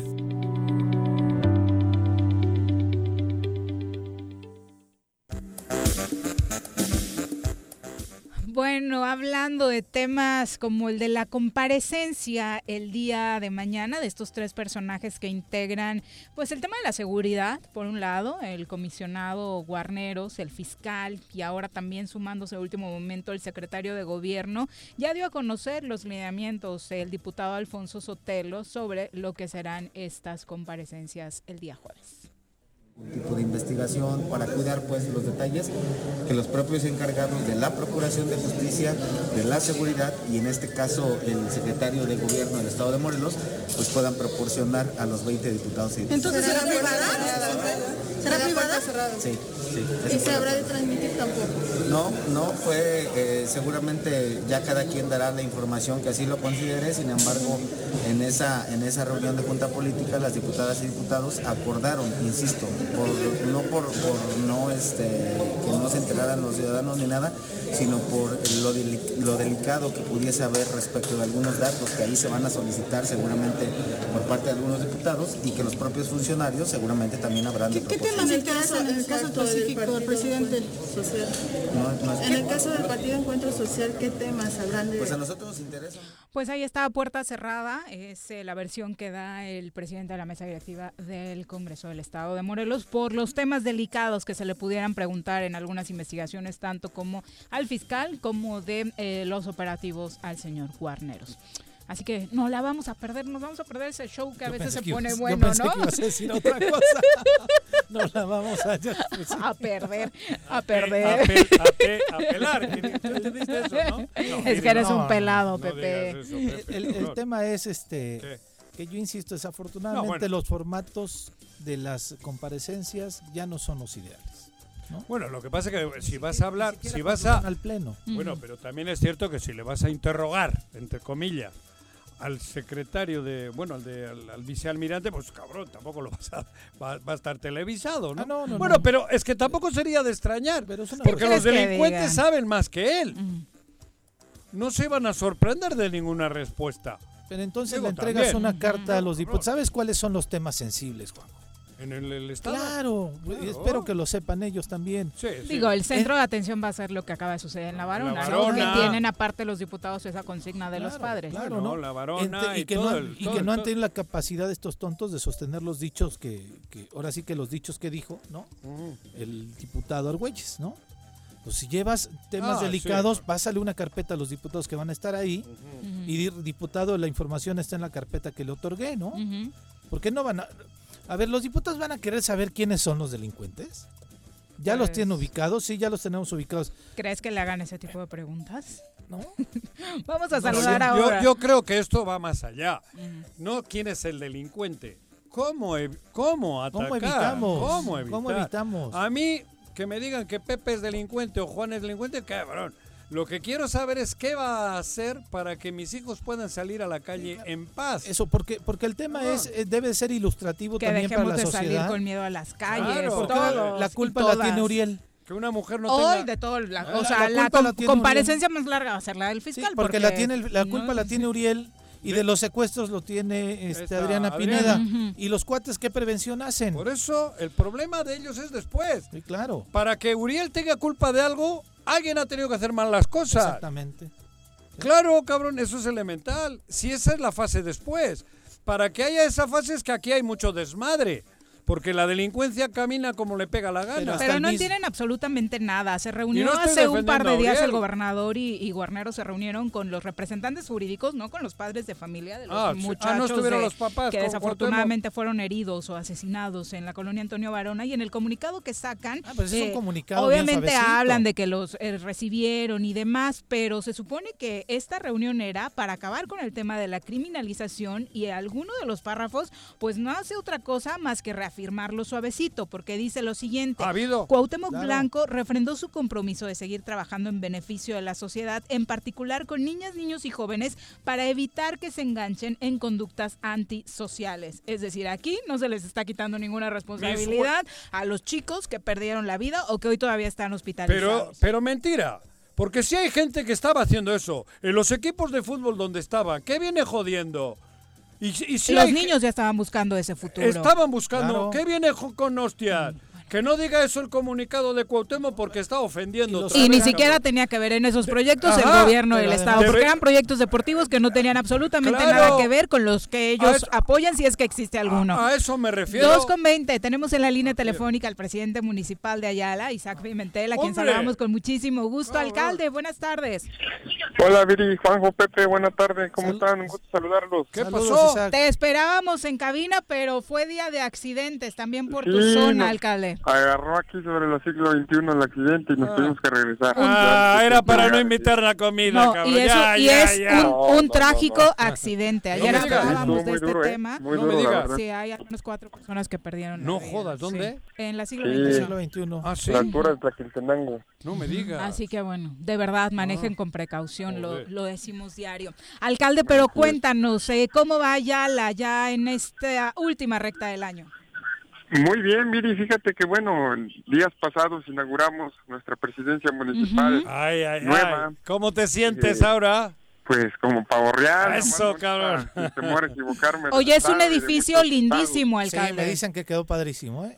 Sí, es un edificio que le tratamos de dar eh, acorde a las remodelaciones que en su momento hubo en el centro de Ayala, Ajá. donde La pues, bueno, arquitectura. La arquitectura que manejamos eh, colonial Ajá. viene a dar un toque a todo el centro de Ayala, Está donde invitamos a que la conozcan, eh, Sí. por dentro la historia de los murales, Está in- una obra Ajá. 100% eh, de los ayalenses, recurso propio del municipio, de los prediales que la ciudadanía ayalense paga, y bueno, donde pues estamos contentos porque pues fue una inversión histórica en la cabecera municipal, y a la vez cerrando el año fuertemente, la próxima Oye, semana, el martes. Oye, oye, Isaac, ¿todavía existe el tema de pueblos mágicos? Ya no. No. ¿Ese- ¿Eso ya se acabó? Ah, digo. Pregúntale a AMLO. No, no, estoy preguntando porque no. Ayala está en, de un, en un paso chingón para... para Ya no existe da el programa. Pero ya da el programa gusto. lo- No ya no, existe. ese ya Mm, mm, desapareció, no, porque estaría Ayala sin duda alguna Con méritos para entrar, ¿no? encajando en ese en ese programa porque está Sí, espectacular. sí, sí, está, Está bien, ahorita está, ¿No conoces- no créeme ido? que- No he ido desde hace mucho tiempo. Vete, ¿eh? vale la Sí, pena, ¿eh? sí, no he ido para De verdad, cabrón. Estamos,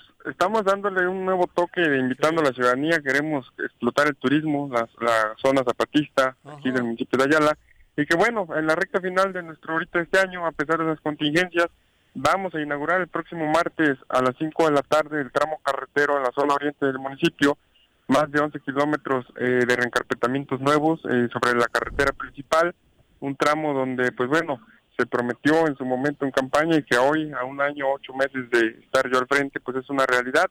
Más de 67 mil metros cuadrados de asfalto, donde vamos a inaugurar, eh, beneficiando a más de 15 mil ayalenses en la zona oriente, en las comunidades de Huitzililla, Tlayecac, Alostoc, Huacatlaco, y es una carretera que nos comunica también con el municipio vecino de Tepalcingo. Inversión también 100% del municipio, eh, recursos propios, y donde pues bueno, estamos estirando al máximo y componiendo todas las vialidades para poder detonar turísticamente todo el municipio, porque tenemos lugares muy bonitos, muy atractivos, puentes colgantes, lugares con historia, con cultura, y pues bueno, hemos salido a rodadas también, donde estamos exhortando el deporte con los jóvenes, con los niños, mujeres, para pues distraernos y sacarlos de las calles o de, de donde puedan ingerir algún tipo de delito. ¿Todo este proyecto turístico ya lo tenías eh, desde el arranque de tu administración, alcalde? Lo veníamos planteando porque queríamos darle un nuevo rostro a, a nuestro municipio. Tenía la, la carretera, en este caso Oriente, más de 30 años que no se le reencarpetaba. Ahorita fuimos beneficiados también a través de ese dato y nos repararon la, la avenida principal de Anenecuilco, la Lázaro Cárdenas, eh, nos embellecieron el Zócalo de Anenecuilco, el Zócalo de Ayala, eh, la Casa Museo Emiliano Zapata, el Deportivo Capilla, eh, Piedra Encimada en Chinameca, el Zócalo de Chinameca, y nosotros decidimos darle el toque de una vez también para aprovechar el hecho turístico. ¿Por qué? Porque tenemos al luchador más social, eh, social más grande que ha dado el país, Emiliano Zapata Salazar, y que bueno, la- el, el detonar el turismo en Ayala ahorita nos va a facilitar por todo lo que hemos avanzado y que en un principio le apostábamos a eso, no depender eh, del campo como comúnmente el 70% de las Claro. familias ayalenses dependemos de la agricultura y que pues bueno, ahora ya tenemos mucho turista, fíjate que a mí me da mucho gusto eh, los días que voy a atender a la presidencia, encontrarme mucha gente que no va luego a atención ciudadana con el presidente, va a ver la, la presidencia y por dentro toman fotos de los murales, se toman fotos del zócalo, está quedando muy bonito la verdad, invitamos a... Deberías a de poner guías guías turísticos, diríamos, algo, ¿cómo se llama Sí, eso? claro, no? sí, son guías turísticos. Vamos, Ajá. vamos a poner porque pe- tenemos pintados murales Ándale. donde reflejan la historia, La historia. de Ayala a través de los años, una línea del tiempo. ¿Cómo Pues se bueno, llama el la- municipio? Ayala. Ah, sí, municipio de Ayala. Antes era, antes era Villa, Villa de de Ayala. Ayala, sí, Villa de pero Ayala, se ahora le es- cambió el nombre Ayala nada más. Porque leía un periodista por ahí que ponía Ciudad de Ayala, ¿no? sí, de plan de Ayala. De plan, sí, plan de sí. Sí, por ahí andan ahí, Mauleón. nos vinculan o algo, Ah. pero pues nada que ver. Ah, por eso, No, cabrón. te digo. No, nada más era el nombre, nada más era. Ah, Que se ubiquen, ¿no? Sí, así es, Ayala solamente ahora, en la actualidad. eh, ah, y pues bueno, tocando, que- to- tocando ese tema, alcalde, ¿cómo está el tema de la seguridad también?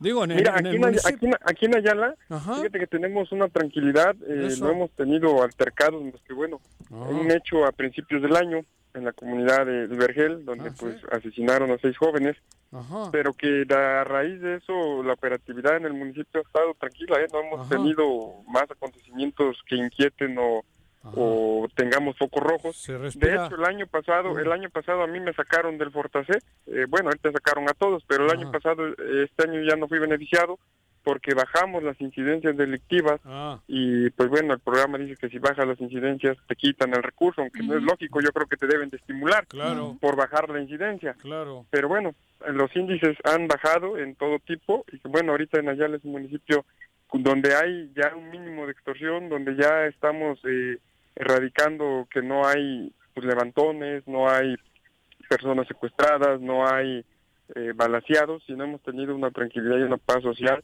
de, por la operatividad que se ha llevado a cabo, pues porque cuando llegamos, pues bueno, no teníamos ni patrullas, yo con recurso propio tuve que comprar patrullas, aparte las que me dieron del Fortasec, compramos ambulancias y compramos patrullas para tránsito, hemos tratado de dar una presencia para inhibir eh, también un poquito la delincuencia y más atacando todos los alumbrados públicos también para que nos ayuden con la inhibición del delito. Son estrategias que ahuyentan al delincuente. Así es.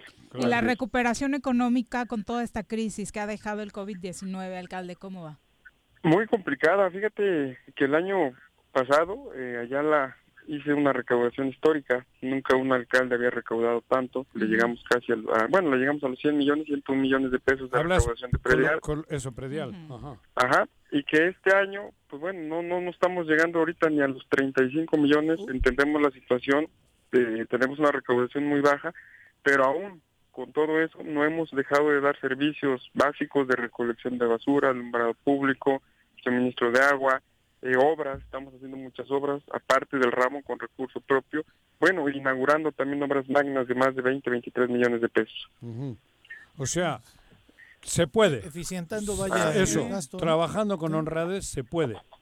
Se puede hacer cuando tú amas a tu municipio, Eso. cuando tú te comprometes y dejas a un lado las excusas, pues bueno, yo creo que demuestras con hechos, con resultados. Sin duda. Y Ayala es otro a un año, nueve meses de que entramos, no es por presumir, pero Ajá. los invito a que me visiten Claro. en el municipio, un municipio que levanta la mano, que está trabajando, que está en pie y que sigue trabajando y vamos a seguir trabajando con la ayuda de Dios y la gente por nuestra tierra. Por dos lugares se puede llegar a Ayala, ¿no?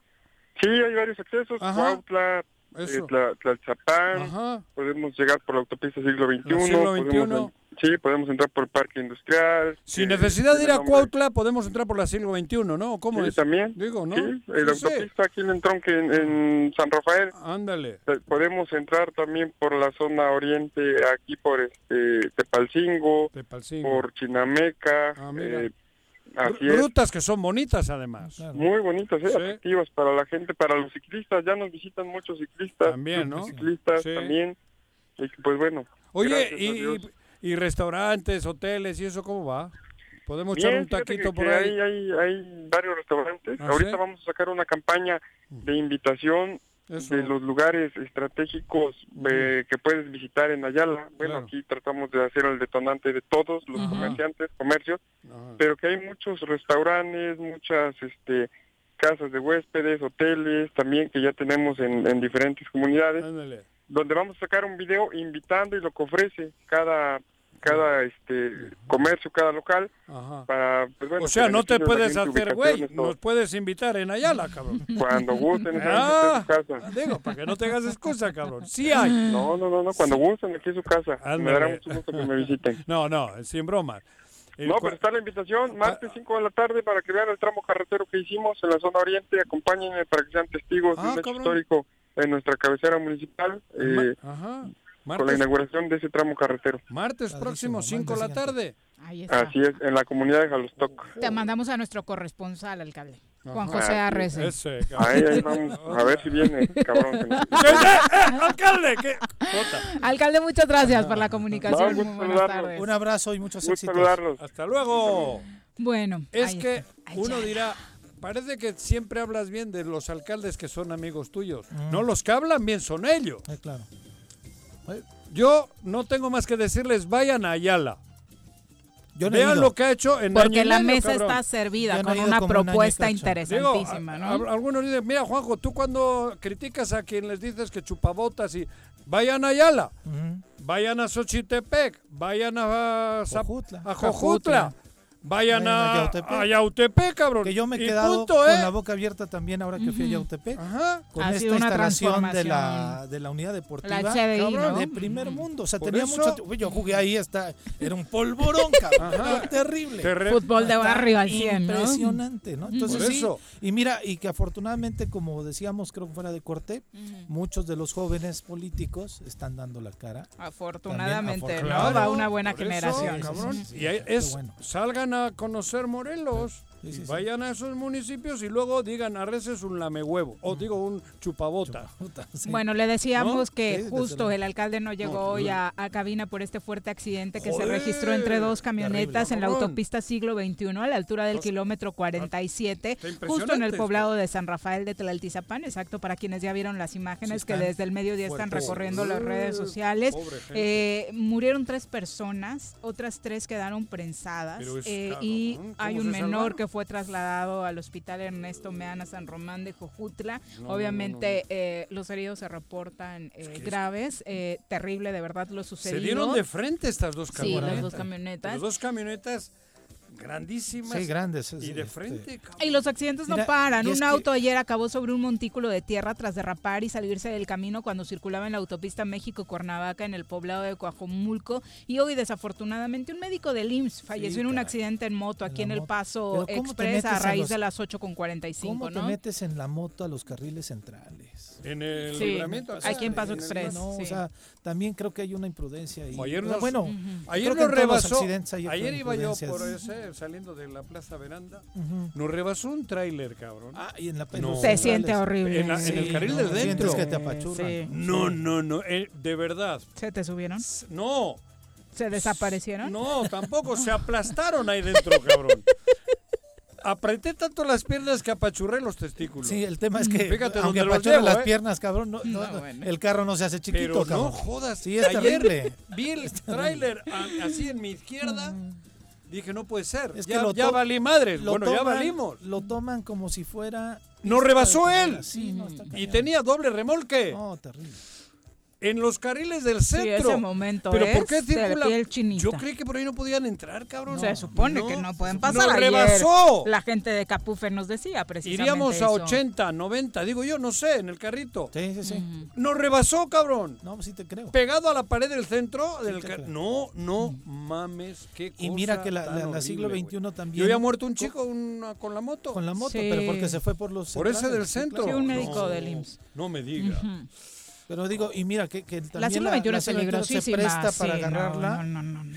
Sí. Y aparte como no está el Sí, no tiene una- también no tiene valla- central, sí, la valla central, central, claro. o sea, te das de frente, Sí, ¿no? Y dan ganas de rebasar y bla, bla, bla. Y esto ha Sí, sido la- el de hoy, hacen. este es el Hoy siglo XXI. mediodía. Al mediodía. 11, do- 11 del día, 12 del día. Eh, madre mía, qué, qué, qué imágenes más. 2 con 34 de la tarde, antes de irnos a una pausa, ya nuestros amigos, bueno, los amigos de Juanji de ¿Qué? Frena, entraron al Zócalo de la Ciudad de México.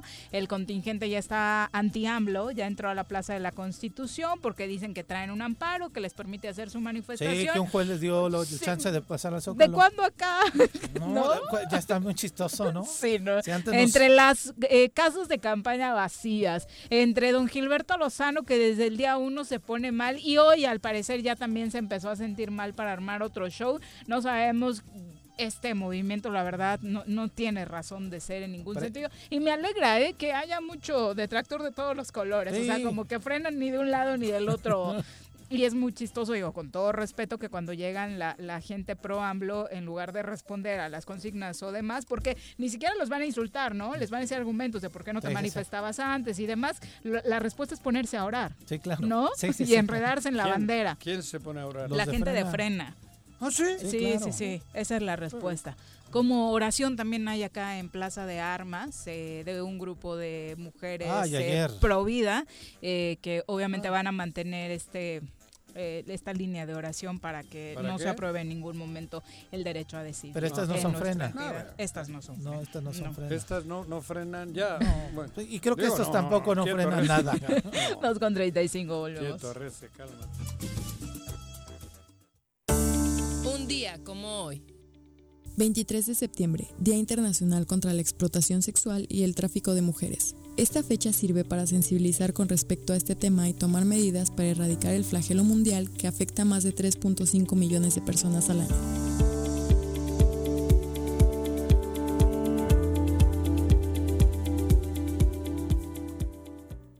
Quédate en casa. Quédate en casa. Quédate en casa. Quédate en casa. Quédate, quédate, quédate. Y escucha. El Ayuntamiento de Cuernavaca, a través de la Tesorería Municipal, te invita a aprovechar la campaña de descuentos en el pago anticipado del impuesto predial y servicios públicos municipales 2021. 50% de descuento de septiembre a diciembre a todos los jubilados y pensionados, mayores de 60 años y personas con discapacidad. 20% de descuento en septiembre y octubre y 15% de descuento en noviembre y diciembre para todos los contribuyentes. Paga en cajas en línea y a 3 y 6 meses sin intereses con tarjetas participantes. Ahorra y colabora por el bien de todos, porque Cuernavaca lo vale. Si vives en la 3 de mayo, aprovecha. Pues durante todo el mes de septiembre, el sistema de agua potable de la colonia tiene para ti 100% de descuento en recargos y gastos de cobranza. Te esperamos con todas las medidas de sanidad en la avenida Emiliano Zapata número 142, a un costado de la ayudantía. O llama al 416-6954 para más información. Emiliano Zapata, Administración 2019-2021. Un gobierno certificado por la gente. Hoy la escuela está en mi casa. Así es, en el Colegio Cuernavaca hemos adaptado nuestro modelo educativo a las plataformas digitales para que ellos sigan aprendiendo en línea. Kinder, primaria y secundaria. Conócenos, colegiocuernavaca.edu.mx. Tu camino al éxito. Yautepec es un municipio hermoso y con historia. Por eso, rehabilitamos el primer cuadro del centro histórico para que sea más accesible. Arreglamos las calles, mejoramos las fachadas y rehabilitamos el paseo del río Yautepec. Esto es solo el principio. Lo mejor está por venir. Agustín Alonso Gutiérrez, continuidad en el progreso.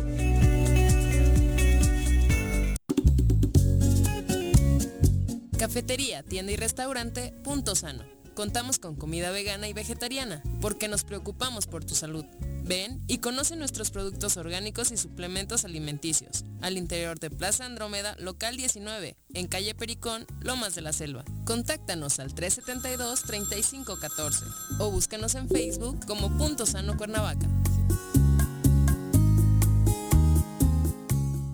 De 60 toneladas de cacharros y 445 llantas han sido recolectadas en Xochitepec gracias al operativo de descacharrización. Para seguir combatiendo al mosco transmisor, iniciamos ahora las labores de nebulización en predios, casas y fachadas. De 6 a 8 de la mañana y de 7 a 9 de la noche, la Brigada de Salud recorrerá calles y avenidas de las 14 regiones del municipio. Abre puertas y ventanas de tu domicilio. Si realizas venta de alimentos, mantén tu negocio cerrado. Recuerda, sin criadero no hay mosco y sin mosco no hay dengue, sí que chikungunya. Gobierno municipal, estar bien te lo mereces. ¿Se va a hacer o no se va a hacer la carnita asada? No, no se va a hacer ninguna carnita asada. Mejor quédate en casa y escucha.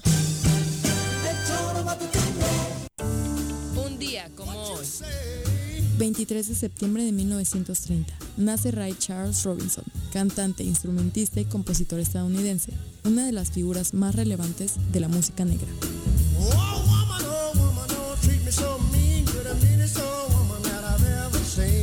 guess if you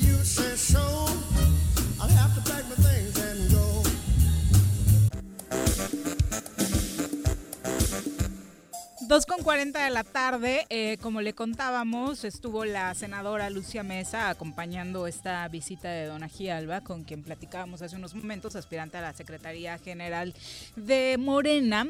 Y obviamente la senadora, eh, como ya lo había manifestado a través de sus redes sociales, habló del caso Zapotitla y esta es su postura congruencia debería de retirarse en lo que se inician todas las investigaciones. Sin embargo, es facultad del Congreso del Estado iniciar la formación de causa, es decir, retirarle el fuero para que el señor pueda ser presentado y ahora sí que todos iguales ante la ley, que es algo que siempre se ha discutido en el tema del fuero.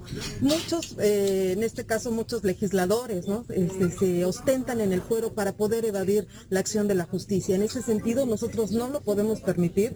Yo como mujer me solidarizo con la víctima o con las víctimas, porque tengo entendido que son tres denuncias y creo que también la Fiscalía del Estado debe de actuar, no se puede quedar impávida ante los hechos que ya se presentaron. Hubo una denuncia muy concreta y también le exigimos a la Fiscalía que cumpla con su labor, porque también tiene autonomía, entonces también, ¿qué está haciendo la Fiscalía? Y a través de redes sociales, de nuestra transmisión en Facebook, eh, la diputada Keila Figueroa, con quien platicábamos hace unos momentos, después de escuchar la postura del doctor Cipriano Sotelo, señala lo siguiente. Eh, lamento la postura del doctor Cipriano Sotelo, defensor, defensor acérrimo de las víctimas, ya que acaba de descubrir su defensa comprando la conciencia de un diputado. Habría que ver quién comete semejante favor. Los números son duros y evidentes. Ellos son seis. Luego dijo, solo falta uno habrá que esperar a cómo sean las cosas dentro de la discusión. Qué mm. fuerte. Qué fuerte es el tema que va a estar dando. Bueno, pero joder, yo no quisiera estar en las chancletas de nadie que vaya a, vender su voto por teniendo una, una demanda de, violación. Para defender a alguien que tiene una demanda de violación. Exacto, digo, cabrón. Hace falta ser un, un, pirado, un loco. Que seguimos sin entender, por supuesto, a los seis que ayer se. Yo entiendo los maletines que van y vienen. Entiendo, porque entiendo, por temas políticos. por temas políticos, por corrupción, de pero que haya un canalla que venda su voto en perjuicio de una mujer. Vamos. Te voy, a, te voy a comentar algo. No, creo que se atreva nadie. este escenario. A ver. Al parecer hoy llegó un oficio para cada diputado firmado por el abogado de la víctima.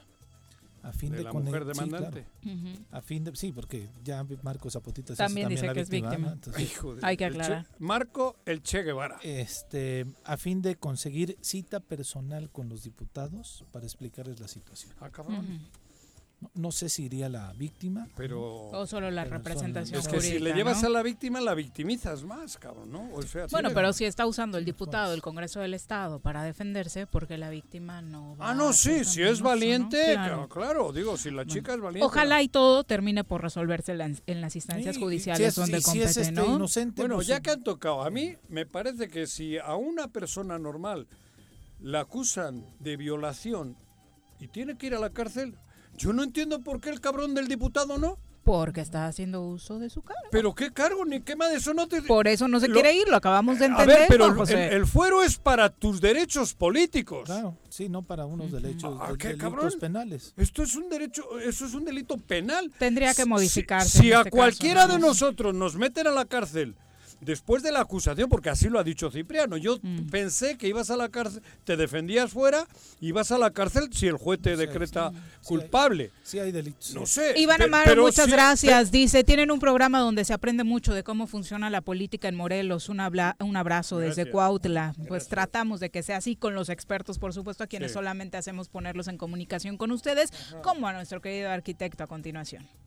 Desde la arquitectura romana, pasando por los griegos y desde las creaciones de Barragán, Juan O'Gorman, Mario Pan, Ricardo Legorreta, Agustín Hernández, Teodoro González de León, sin dejar atrás el Taj Mahal, el Coliseo Romano, la Torre de Pisa, la Mezquita Al Araham, la Estatua de la Libertad, Machu Picchu, la Mezquita de Córdoba, el Muro de los Lamentos, la Torre Eiffel, la Ópera de Sydney. Para conocer la historia detrás de las estructuras arquitectónicas, llega con ustedes el arquitecto Enrique Rodríguez Escudero en el Choro Matutino. Arqui, querido, ¿cómo estás? Buenas tardes. Mi queridísima Viri, ¿cómo estás? Muy buenas tardes. Buenas tardes, Pepe. Mi queridísimo Juanjo, saludos, con mucho gusto, como siempre. Suena a Este, hueco, ¿dónde estás? ¿Otra vez eh, estás en el eh, baño, cabrón? No, no, no, estoy encerrado porque este, mis perritos se alborotan y entonces Ah. no quiero que salgan ahí los ladridos al ¿Cu- aire. ¿Cuántos tienes, Arqui? Este, ahora mismo cuatro. Ok. Y está llegando mi hermana con otros dos, entonces van a ser seis. Bueno. Vamos, amplia la familia. Mira, yo tengo dos, si quieres, dos cachorritos. Sí, ya vi, ya vi, de esos que son, de esos que crecen como caballos, ¿no? Sí, si quieres, si tienes un huequito, te lo regalo. No, no, no, no, no, ya Ah. no, ya no, mi querido Juanjo, te lo agradezco en el alma. Eso, so- eso de si tienes un huequito sonó un poco Sí, raro. terrible, por eso me salí por la tangente, mi por eso, porque... No fue una, además- no fue o una sea, declaración. Las no me insinuaciones de Juan que andan con todo últimamente. Porque además, evidentemente lo tengo, ¿no? Pero bueno, digo, Si no, serías muy extraño. ¡Ay, güey! claro. Ya, ya se puso rojo no- Juanji, cambiemos ¡Ay, de güey! tema. Arqui, cuéntanos. Oigan, pues, frío. miren, para, este, para, para abordar este tema muy preocupante que tiene que ver con, con el proceso justamente de reconstrucción, este, de, de, de, de- de lo que, de lo que afectó el sismo del 2017, que conmemorábamos la, la fecha este, recién, recién pasada, y bueno, pues a propósito justamente del evento estuvo aquí el presidente de la República, ¿no? Este, que se, se reunió ahí con el, con el gobernador, y bueno, pues digo, lamentable el papel del gobierno de Morelos como, digo, para variar, ¿no? Este, entregando pues unas cuentas verdaderamente tristísimas. Este, yo, yo entiendo que eh, eh, hubo ahí un traslape, ¿no? Este, este, el sismo ocurrió al, al- al final del gobierno de, de Graco, ¿no? Este, eh, no sé cuáles hayan sido digamos, los procesos de entrega-recepción de aquellos levantamientos que se tuvieron que haber hecho de los daños, ¿no? Este, pero lo que es cierto es que el año pasado, este, empezando el 2019, se firmó nuevamente un convenio con el gobierno del Obrador y se, prometió hay una cantidad, 700 y tantos millones de pesos, etcétera, etcétera. Y lo cierto es que hoy, a, poco más de tres años de- de- del evento, repito, aunque algunos rubros están cubiertos, podríamos hablar de educación, Escuelas. este, y, y- y, este, y, Iglesias, y algunas iglesias, no todas, ciertamente no todas, este, la deuda más No, importante es con la habitación. Es decir, todavía en este momento hay una cantidad importantísima de morelenses durmiendo con familiares o durmiendo en, en, en- en- en casas improvisadas, si no es que en tiendas de campaña.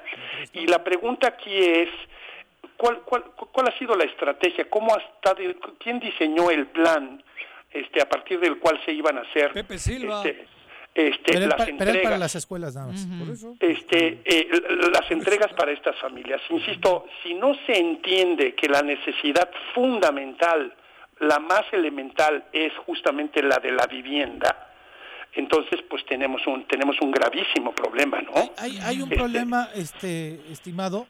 El, el 19, el- en- hasta septiembre del 19, volvieron a crear el Unidos por Morelos que tanto criticaron. Y de ahí para acá no sabemos qué hicieron. Tan es así que el titular del Unidos por Morelos ya no es titular de Unidos por Morelos y trabaja en la oficina del señor José Manuel Sanz. Claro. Lo que me hace pensar a mí que lo que se ha hecho y lo que yo este lo dije incluso el lunes en otro espacio con Teo Rentería decía que lo que se ha entregado de escuelas, de monumentos, de plazas y de este algunas otras unidades habitacionales y casas ha sido principalmente con recurso federal y con Sí. recurso de fundaciones. Lo que no tenemos claro es cuánto, cómo y qué ha puesto Claro. el gobierno del estado a Claro. partir de acá. Pero tú nos Sí. hablas de un, de un evento a, fin- a principios de año, pero ellos volvieron a crear un aparato que criticaron claro. muchísimo a finales del año Y pasado. que iban a investigar y, Y que toda iban- la y todo- y no ha sí, pasado no, absolutamente nada. nada, ¿no? Sí, sí, yo por eso mencionaba que, eh, este, digo, ha sido verdaderamente vergonzoso el evento del fin de semana porque, este, pues, Un digo, ¿con qué cara? cinismo.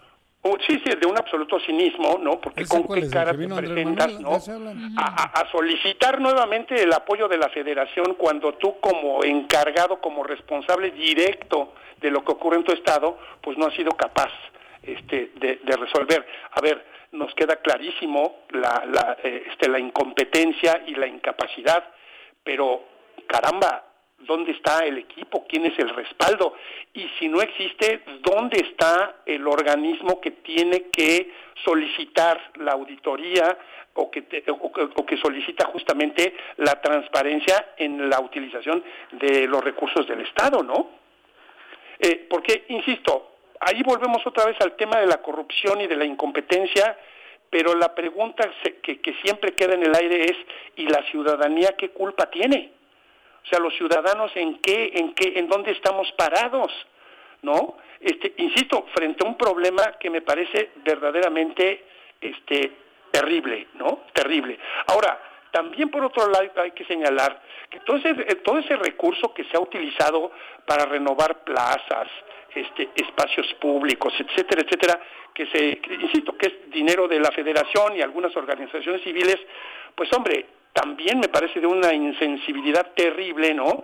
Que por ejemplo Jojutla tenga una cantidad impresionante de obras, ¿no? De espacios públicos, pero también una cantidad muy importante de ciudadanos que, repito, todavía hoy no tienen un espacio propio, seguro, donde poder pasar las noches, ¿no? Eso me parece de la más de, de la más terrible vergüenza y de la más terrible irresponsabilidad, ¿no? Nal, por supuesto, las que siguen padeciendo son las familias, Sí, ¿no? hay familias que viven en las calles todavía, que están en, en lonas, que siguen en una situación completamente precaria y que, por Claro. ejemplo, hoy se manifestaban las familias de Zacatepec que vivían en la Hacienda Vieja, que Claro. ya tienen las casas, pero todavía no les conecta ni la luz, ¿no? Y entonces Claro. no, no pueden habitar esas nuevas casas porque no tienen agua ni luz. Sí, no, no, no, claro, insisto, y, y volvemos otra vez a lo mismo, es este, y brincamos de la corrupción a la incompetencia, ¿no? La Que además al final la incompetencia es una manera, una, una, una dimensión de la corrupción, porque si no sabes, bueno, pues entonces no te metes, ¿no? Este, insisto, lo siento es que es, lo cierto es que es gravísimo, este, el tiempo sigue pasando, eh, llegamos a esta temporada terrible de lluvias que es desastrosa en, en- en el sentido de la gente que no tiene un techo y repito, ni el gobernador nos sale a explicar qué está pasando, ni su equipo, ni, repito, los organismos que tendrían que estar llamando a cuentas para pedirnos o para explicarnos a la ciudadanía qué es lo que está pasando con esta situación, ¿no? Exactamente, Arqui. Pues muchas gracias por ponerlo sobre la mesa. Pues yo les agradezco como siempre el, el- el- el favor del espacio, les mando un abrazo con mucho cariño y seguimos en comunicaciones. Igualmente, Arqui, un un abrazo. abrazo. Cuídense mucho. Hasta luego. Eh, llevan rato nuestros amigos de la Hostia Mariscos pidiéndote saludos, Juanji. ¿De No sé qué? si los conozcas. Es un restaurante que se llama La Hostia Mariscos. No me diga. La hostia marisco.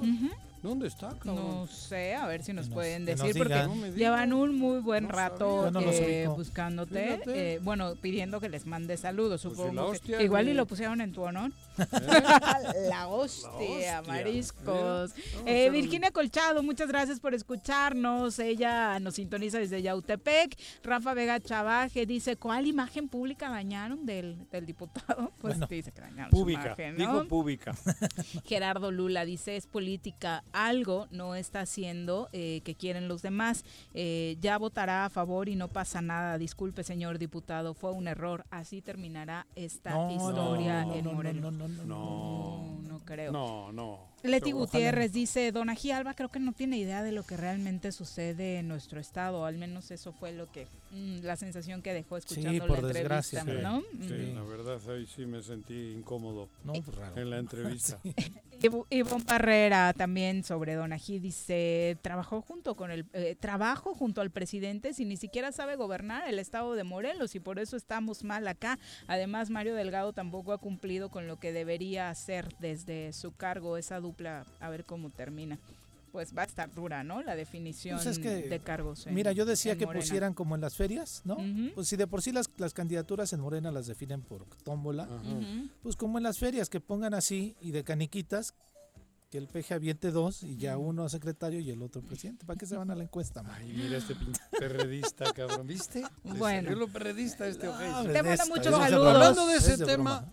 cuando ha dicho que. Morena, que empresarios y la chingada, cabrón, Morena tiene un fundador y una Sí, claro. columna vertebral que Es se llama Manuel. Andrés Manuel. Y que le está dando el traste la- Morena a Andrés Manuel. le- que exacto. Muchos de esos que ha mencionado Claro, ella claro, le están haciendo más, que Más un- daño. más daño que favor. Sí, claro. O sea, que no Estoy de joda. acuerdo O Bueno. sea, cabrón. Vamos a entrevista, ya nos acompañan en cabina nuestros amigos de Tribus Urbanas, a quien saludamos con muchísimo gusto, nuestro querido René Bello. Buenas tardes, ¿cómo te va, Buenas tardes. René? Bien, bien, aquí andamos. Qué milagro, cabrón. Tiempo sin verte, mi querido Así René. es. Y también con eh, saludamos con muchísimo gusto a Gabriela Martínez, quien dentro de Tribus Urbanas es coordinadora de mujeres eh, jóvenes. Bienvenida.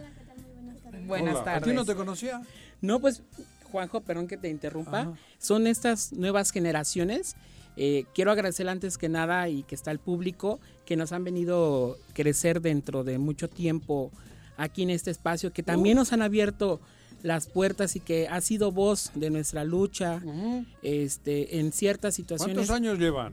Ya nosotros vamos cumpliendo 15 años Sí, pues, este, eh, de trayectoria.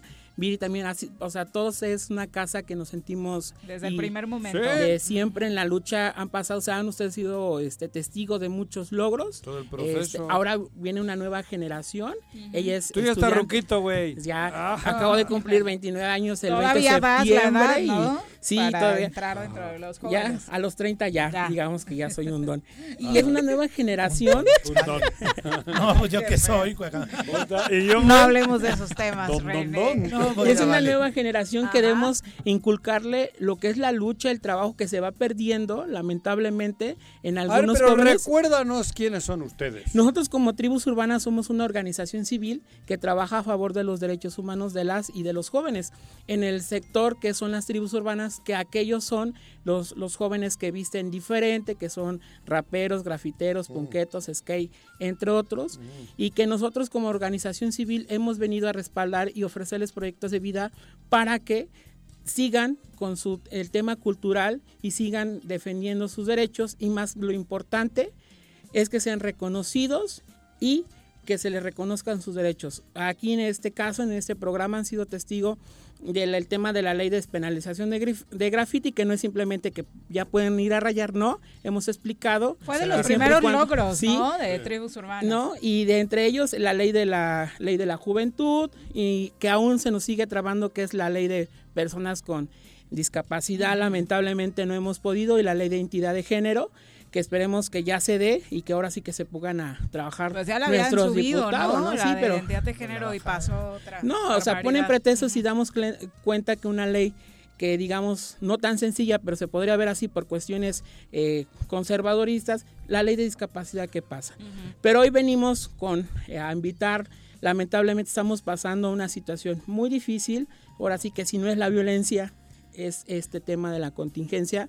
Este, pues nosotros venimos trabajando en estos temas. Ahorita nosotros nos hemos solidarizado, como ustedes saben, tenemos el contacto de la, de la comunidad, de las calles hemos venido eh, tocando las puertas a nuestros diputados, a nuestros presidentes municipales, así como ellos fueron a pedir nuestro voto, que regresen a la vida a estas personas que están siendo afectadas. Y Juanjo y Viri, la verdad, lamentablemente es ver muy triste cuántos no y nosotros que nos han tocado las puertas para pedirnos las personas que están siendo afectadas con la contingencia, que familiares tienen en los hospitales y que solamente existe una simulación. Son muy pocos los presidentes municipales y diputados que están haciendo realmente un labor social y no solamente un, ¿cómo? Una fantasía o solamente la foto. ¿Qué, Son muy que- pocos. qué- qué tipo de trabajo están O- haciendo? Ahorita nosotros lo que estamos haciendo eh, eh, para, porque se desató un tema de violencia, estamos haciendo ciertas actividades para que los jóvenes no caigan en el tema del consumo y tampoco no caigan parte de la, de la cuestión delictiva, porque es muy cierto que al momento de no ver escuelas, no ver esas ciertas actividades, los jóvenes están siendo expuestos al crimen organizado. Entonces nosotros lo que estamos haciendo con las medidas con las medidas sanitarias, eh, ver la forma con ciertos este, actores, esas son unas actividades este, colectivas este, con organizaciones civiles que los vamos a hacer en los municipios de Cuernavaca, Jojutlas, eh, Emiliano Zapata, Xochitepec, Jutepec y Temisco. Son los municipios que vamos a abarcar y aquí mi amiga Gabriela me va a hacer el favor de dar el, digamos que el calendario de las actividades con el objetivo social de ayudar a estos jóvenes y ayudar a la gente en ciertos temas. Cuéntanos, Gaby. El taller urbano juvenil consiste en enseñar a los jóvenes en realizar una patineta skate, la serigrafía en playeras, gorras y autos, artesanía con latas de aluminio y madera. Eh, es a partir del 25 de septiembre al 8 de octubre, de 1 de la tarde a 2.30 horas. Algunos serán visuales y algunos físicamente con las medidas sanitarias. Capacitación en Derechos Humanos para servidores públicos de los municipios de Temisco, Xochitepec y Jojutla, a partir del 29 de, septiembre del 2020. El 3 de octubre, murales urbanos con el objeti- objetivo de agradecer el apoyo de las personas que le brindaron a las personas afectadas con- en- por el COVID-19 y en memoria de los que, de los que ya no están en los municipios de Cuernavaca, Temisco, Jutepec, Jojutla, Xochitepec y Puente de Ixtla. Activi- actividades contra la violen- violencia, capacitación de derechos, apoyo en atención jurídica, psicológica, médica y en el acceso al albergue temporal en Temisco. Perfecto. ¿Y dónde podemos checar todas estas actividades? Mira, las actividades las tenemos en la página de Tribus Urbanas Morelos.